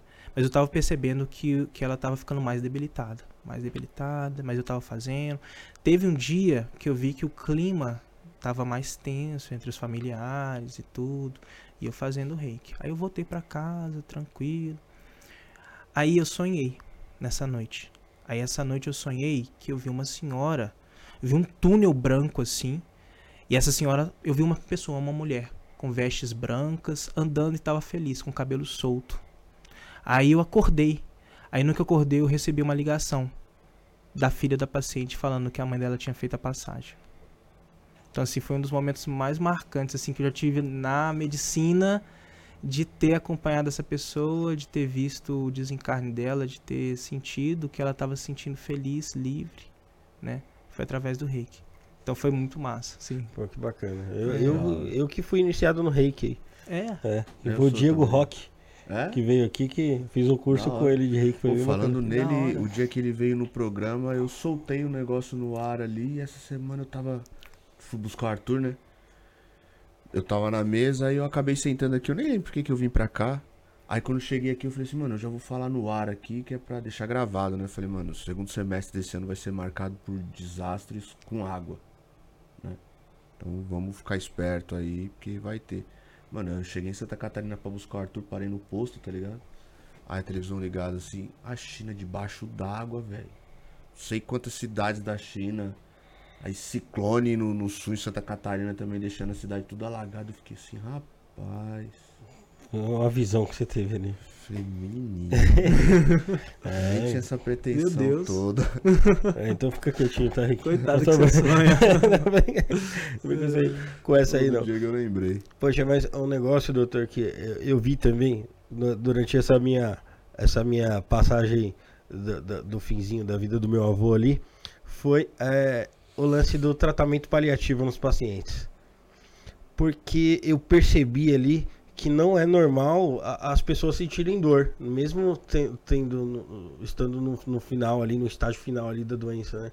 E, e, e as- eh, os, os enfermeiros, os médicos, a medicina ali faz tudo pra, por mais que seja grave o caso ali, o cara não sentir essa dor, né? Conforto. Esse conforto, né? Então, pô, eh, eh, eu acho que é interessante as pessoas não se conformarem com, com esse lance de ficar sentindo dor, né? Como assim? Por exemplo, se eu tô tô com uma doença e eu me entrego ali aquela doença, por mais que eu saiba que seja uma fase terminal, e, pô, não, eu tenho que sofrer isso aqui, né? Então, eu acho que tem que buscar ali um tratamento que não- e aproveitar o que tem de vida, né? Porque a pessoa tá com essa dor emocional. Que não, tá dor indo pra- física mesmo, né? Física também. Mas É. também tem uma dor emocional junto, né? Eu acho E que a traz, pessoa né? junto. E aí, o que, que, que que é preciso? Um cuidado integrativo. Né? Quando você traz um aporte para a pessoa psicológico, um suporte espiritual, né? Muitas vezes um suporte espiritual canalizado através de uma substância enteógena, aquilo que a gente estava falando, né? Que a pessoa muda a chavinha de uma vida que ela está condenada à morte para uma transcendência, né? E quando você traz também um suporte farmacológico de alívio da dor, não morfina. Porque se a pessoa usa morfina direto, ela está num, num, contexto desse. Ela usa morfina para aliviar a dor. Mas aí o que acontece com o intestino dela? Para, trava. Porque a morfina, ela inibe o peristaltismo. O que, que você faz? A pessoa vai sentir dor por conta que não está defecando. Poxa, então é, ela acaba causando dor. De um também. lado e para o outro, entendeu? E aí, se você entra com um tratamento com cannabis otimizado para essa pessoa, de modo a equilibrar ela, você vai estar agindo na dor, melhorando a emoção, contribuindo no peristaltismo. Então, você percebe que é um tratamento integrativo. Não é que a pessoa vai estar curando, mas assim, até para trazer um bem-estar, né? um bem-estar para a família, que a Tá pessoa a tá passar ali, tá momento, leve. né? Porque assim, a, a, a pessoa tem dificuldade, a gente tem dificuldade de falar de morte, né? É. Mas a morte, ela é um estado da vida. Ela é um estado dessa, dessa experiência de estar vivo, né? Nascimento, vida e morte. Então, a gente tem que tá, fazer as pazes com a morte, né? Eu acho que experiências psicodélicas ajudam muito isso. Como a gente lida muito com morte, com essa morte do ego, a gente meio que perde o medo da morte. Não Sim. querer, querer se matar, mas é não percebê-la como uma com algo a ser evitado. Sim, e, e- e- mas eu acho que essa, para, essa parada com a morte vai muito mais por causa dessa herança cristã que a gente tem, sabe? De que, ah, morreu, acabou. Morreu, vai dormir ali e esperar o dia do julgamento. É. Né? Quando você entende que você tira essa, essa, esse negócio de acabou ali no, no sete palmo ali, você entende a morte como, como uma libertação, Brad. Minha avó faleceu tem um pouco mais de um mês agora. É inevitável você não chorar, você não sentir. Mas você entende, tipo, o so- até o seu sofrimento, o sofrimento de quem fica, ele acaba mais amenizado. Total. entende que, mano, meu prim... eu não sou médium é, de psicografia, né? Eu psicografei uma única carta que foi de um primo meu que faleceu já tem 11 anos. E ele finalizou ou, a- essa psicografia falando isso. A morte não é um fim. A, a, a vida não acaba. Ela só muda de lugar. Finalizou com essa frase. Essa frase entrou na minha mente já tem um, um ano e meio que sempre que eu penso nesse tipo de assunto, eu penso, mano, a vida ela não acaba, ela só muda de lugar. E às vezes fica até melhor, às vezes vai piorar pra você aprender alguma coisa pra voltar numa outra vida, num outro lugar, num, num outro tempo. Então, é, é- essa amplitude da- dentro da espiritualidade, pelo menos pra mim, me fez enxergar a morte de uma maneira muito mais bonita e muito mais gostosa de se lidar. É o conceito de reencarnação, né? De passagem, né? que a gente está vivendo aqui numa dimensão, mas tem outros planos, tem outras experiências que inclusive a gente já viveu, né? Outras encarnações passadas. E eu acho que isso traz um, em mim traz um conforto. É. Sabe? De falar assim, imagina, se acabar, acabou tudo, acabou tudo, baixa sete palmos e fechou o caixão. Já era. E se você não tem a possibilidade de, inclusive, aprender com seus erros em outras vidas, É. né? Então, é, a, a vida, ela é muito sábia. A, a- a- o universo, a consciência universal, ela é sábia, né? Ela não ia trazer um game over, assim, pra gente, né? Então, tem sempre um continue. Sim, é. É. Legal. Ô, Ziel, vamos aproveitar que a gente falou de reiki aqui, falou de humanidade. É, vamos falar do Humano e Amor do Otávio Leal? Já tá. Na tela aí? Pô, Otávio Leal é um cara sensacional, doutor. Otávio Leal, ele tem uma escola de formação terapêutica e yoga. É, inclui tantra, astrologia, reiki, renascimento, que é uma técnica de respiração é, muito interessante, que ela faz você rememorar ali até as sensações de quando você estava no útero da sua mãe. Só pela respiração. Como você falou que a gente conseguia transcender ali é, é, muita, muita coisa sem utilizar nenhum, nenhum enteógeno ou, ou até outra substância, é ali é pelo, pela técnica de respiração mesmo. E lá tem xamanismo, tem psicoterapia, tem grupo de meditação Osho e muito mais. Sabe aonde, Rick? Aonde? Rafa? Lá no site do Humane Amor, www.humaneamor.com.br. Lá tem livros gratuitos sobre mantras, maituna, meditação, reiki, reiki alternativo e muito mais.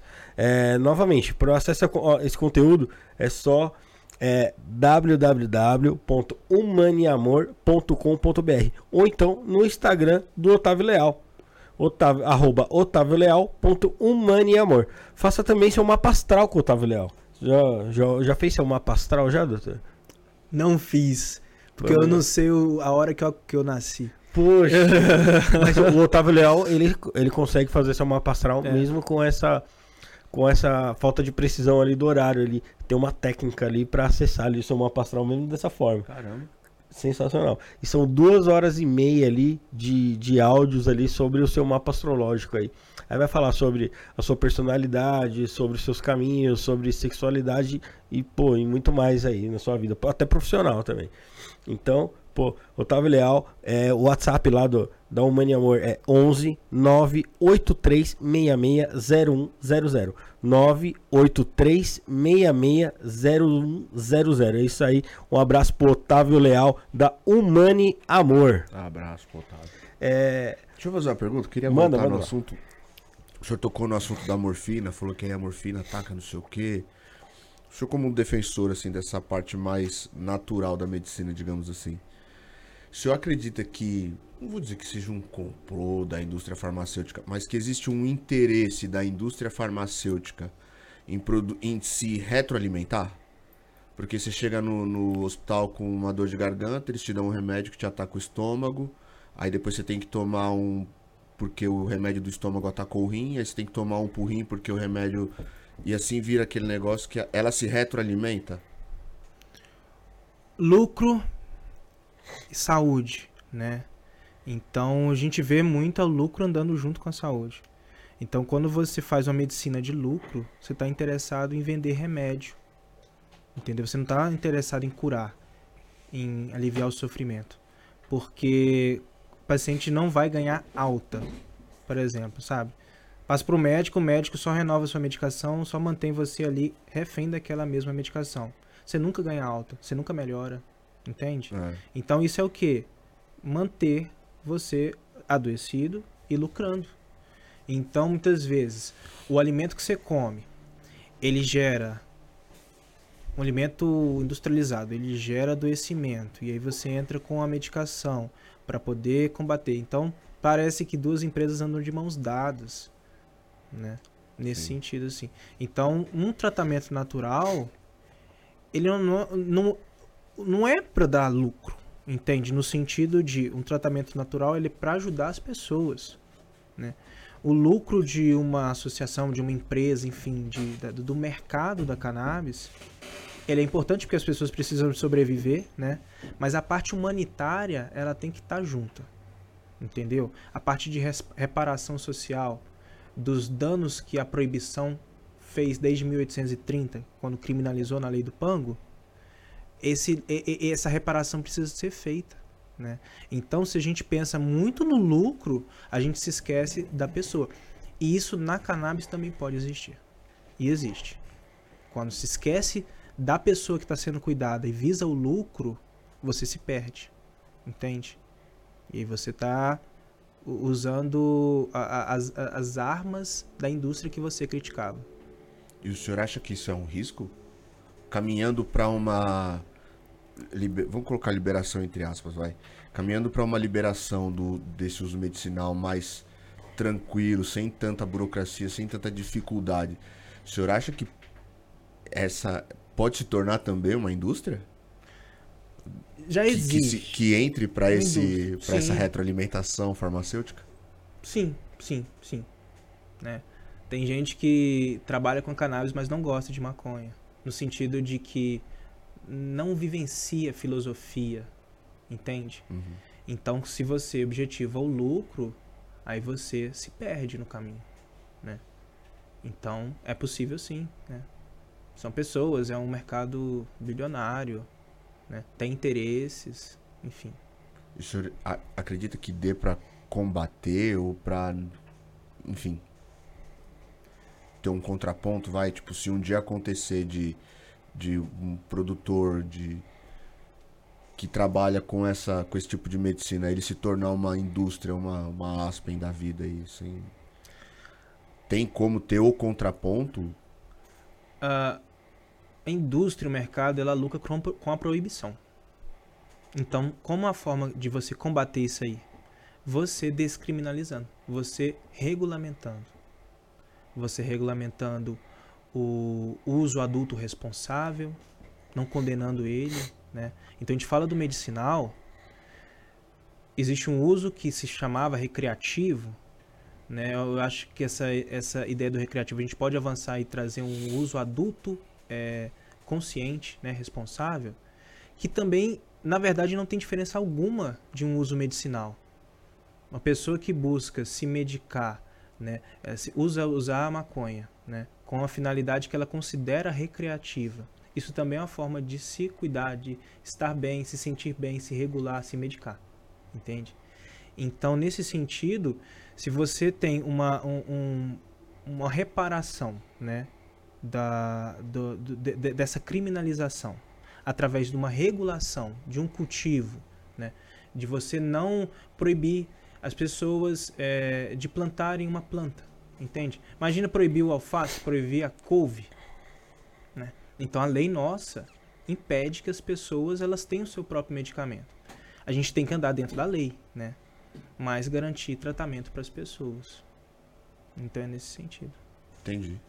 Não, bacana, mas é, é, um, é, é um lance que é totalmente diferente na cannabis. Eu acho que tem que ter essa vivência mesmo ali.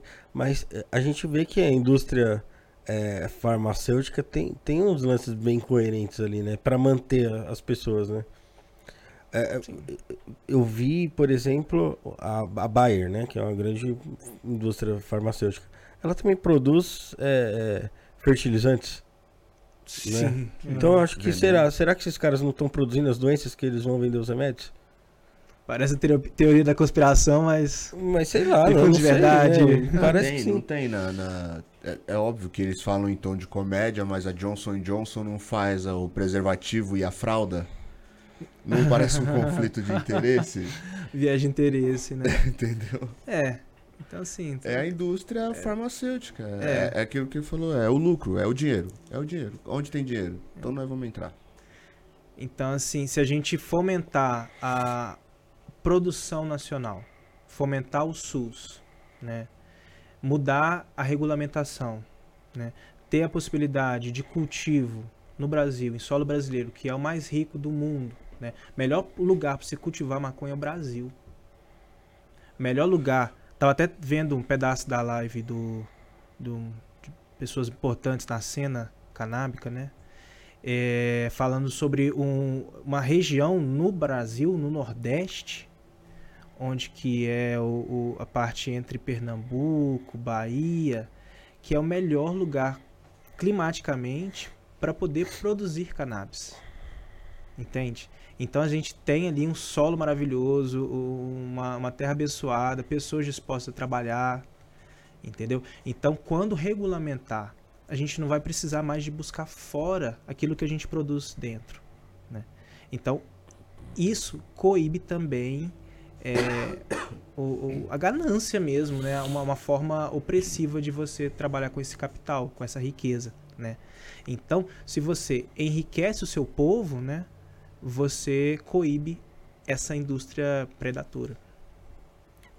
Sim, faz sentido. É, doutor, a gente já tá partindo pro final. Fazer mais uma pergunta aqui que eu vi no chat, que eu achei muito interessante. Que é da Marcela Polidoro. Ela perguntou aqui sobre a sananga, né? Se você já consagrou a sananga. Cara, eu acho que sananga é um negócio que pode ser meio perigoso também, né? Porque se aplica direto nos olhos ali, né? É o colírio da floresta. Né? Como é que você vê esse, esse uso da sananga e se é seguro aplicar sananga? Olha, né? É porque tudo assim é seguro dentro de um contexto médico, é uma medicina dos indígenas, né? Então a gente aprende muito com o médico da floresta que é o pajé, né? Então dentro desse contexto xamânico, né? Dentro de um ritual com as medicinas, né? Tem um momento que é a aplicação com a sananga. E se você tá ali num, num lugar de confiança, que você se sente acolhido, né? É uma experiência maravilhosa, assim, é uma experiência muito profunda é aquilo, né? Medicina não é parque de diversão. Não vou te falar que é uma experiência Não é prazerosa, confortável. que você vai abrir o sorrisão. Meu, vai ser desagradável, né? Aquela dor, aquele desconforto. Então, assim, a- pra quem nunca, geralmente é uma sananga mais diluída, menos, menos forte, né? Mas a dor, a desconforto é forte. Mas o que acontece? Ela vai trabalhar com a sua pineal, meio que desbloqueando, né? Tanto que é, muitas vezes as pessoas passam a sananga na outra, né? De assim, deita no, no, no colo, começa a massagear, abrir assim, entendeu? Para poder tranquilizar e aí aplica, né? Então, isso traz ali aquele desconforto, aquele negócio, mas é a força, né? E aí depois você vai ter ali uma clareza, sua visão vai ficar mais clara, mais nítida, entende? Então, dentro do contexto xamânico, é uma medicina da floresta. Não, bacana. O- É, Outro bom. ponto que você falou aqui foi da glândula pineal. Poxa, eu eu acho que eu nunca tive a oportunidade de perguntar para um médico mesmo sobre a, a, a glândula pineal e pô, qual que é a função dela e qual que é a ligação dela com o mundo espiritual. Então, ela regula, né? Todas as glândulas do nosso organismo fazem regulações né? internas.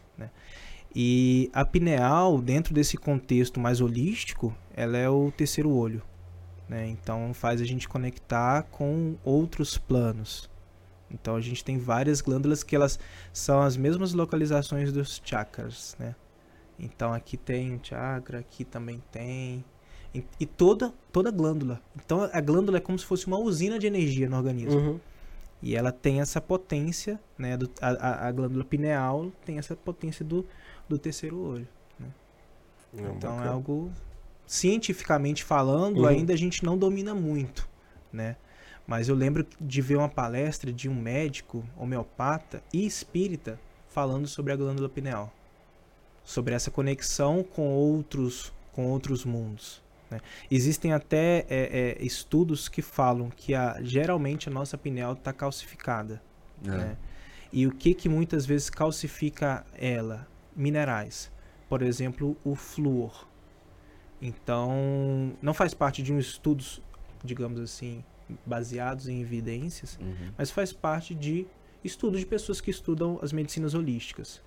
né? Então, a forma de descalcificar a pineal é, seria tirar o flúor da, da, da, da alimentação, entendeu? Da pasta de dente, enfim, dentro desse contexto mais holístico. A água mesmo, né? Que, que a gente bebe da torneira aí tem, tem É. flúor, né? Sim, sim, existe, né? No tratamento ali, né? É, a água encanada ela tem vários minerais pesados, né? Uma É. forma de você de aliviar ela, eu gosto de colocar dentro de uma de filtro, fica menos pesado. Ah, não. Imagino Sente o gostinho de água de filtro é bom. Aquele filtro de barro. Exatamente. Aí ele tem um sabor diferente, né? Aquela Ah, água Dá lá, um né? gostinho. Não, verdade. Doutor, a gente tá partindo pro final aqui. Ô Rick, tem mais alguma coisa que você queria perguntar? Não, eu ia perguntar da, da calcificação, mas ele já falou sobre, então já matou minha curiosidade. É, doutor, tem mais alguma coisa que você gostaria de acrescentar aqui Não, que a gente só- não falou algum assunto? Agradeço mesmo o convite de vocês, né, o carinho de vocês, esse papo tão entrosado que a gente teve aqui. E gratidão mesmo e, né, ah, tô aceitando o convite de se te chamar de novo pra gente trocar essa ideia. Meu, vai ser uma honra. Ah, com certeza. Eu acho que seria interessante a gente aliar aqui é, a, a medicina que você traz aqui, falando do cannabis, com algum outro convidado aqui, que seria interessante a gente integrar os assuntos, algum né? outro Eu enteógeno. acho que com certeza aí a, a gente vai surgir, vai surgir muita oportunidade de, de convidar, de ter você aqui. Me chamem, me chamem quando for assim. Não, com certeza. É, agradecer ao Bruno que, pô, não tá muito legal aí, ó. Deu, deu, Ele tentou passando até, muito mal. ele foi até onde conseguiu, coitado. Mas valeu, Brunão. Valeu, Felipe, que tá em casa lá também. É, valeu, gente, por todo mundo que acompanhou. Rick, deixa suas considerações finais aí. Ah, eu queria agradecer, né? Eu tô aqui já. Eu falo que pra mim é sempre uma honra. Eu que tenho também, pra você que tá assistindo aí, eu tenho o Universos Podcast no YouTube uni.versus.podcast. A gente também fala de espiritualidade lá. E pra, pra mim que tô começando, poder sentar na, na bancada do Isto Não É Podcast, que os caras são gigantes, pra mim é uma cara. Então só tenho a agradecer a oportunidade que vocês me dão direto aí. E é nóis, mano, tamo junto. Precisou de mim, eu tô por aí. Valeu, Rick. Obrigado, doutor, por ter você aqui, por aceitar o nosso convite. Como eu disse mais uma vez, é, espero ter você aqui em outras, em outras oportunidades, aliando com, com outros convidados. Eu tenho certeza que o papo vai ser interessantíssimo e, pô, bem embasado aqui com os seu- com seus conhecimentos. Só tenho a agradecer, Rafa. Gratidão mesmo. Obrigado. E amanhã a gente está de volta aí, viu? Amanhã às 19h30 com Murilo, Murilo Ceilonski. Né? A gente vai falar ali sobre espiritualidade, muita coisa aí, sobre Melchizedek. Já ouviu falar sobre Melchizedek? Melquisedeque. Melchizedek. É esse cara aí mesmo. Da hora. É esse cara aí. Mano, bom, hein? Vai ser um papo Mano, pô, bacana. Amanhã a gente caramba. vai estar de volta às 19h30. Aí. É isso aí? Valeu, Ziel. Brigadão. É, Finaliza igual, finaliza igual o Felipe, que a melhor parte do programa é aquela finalização que ele faz. É isso aí. Somos o início, o fim e o meio. Fomos. Fomos. Valeu, gente. Obrigado.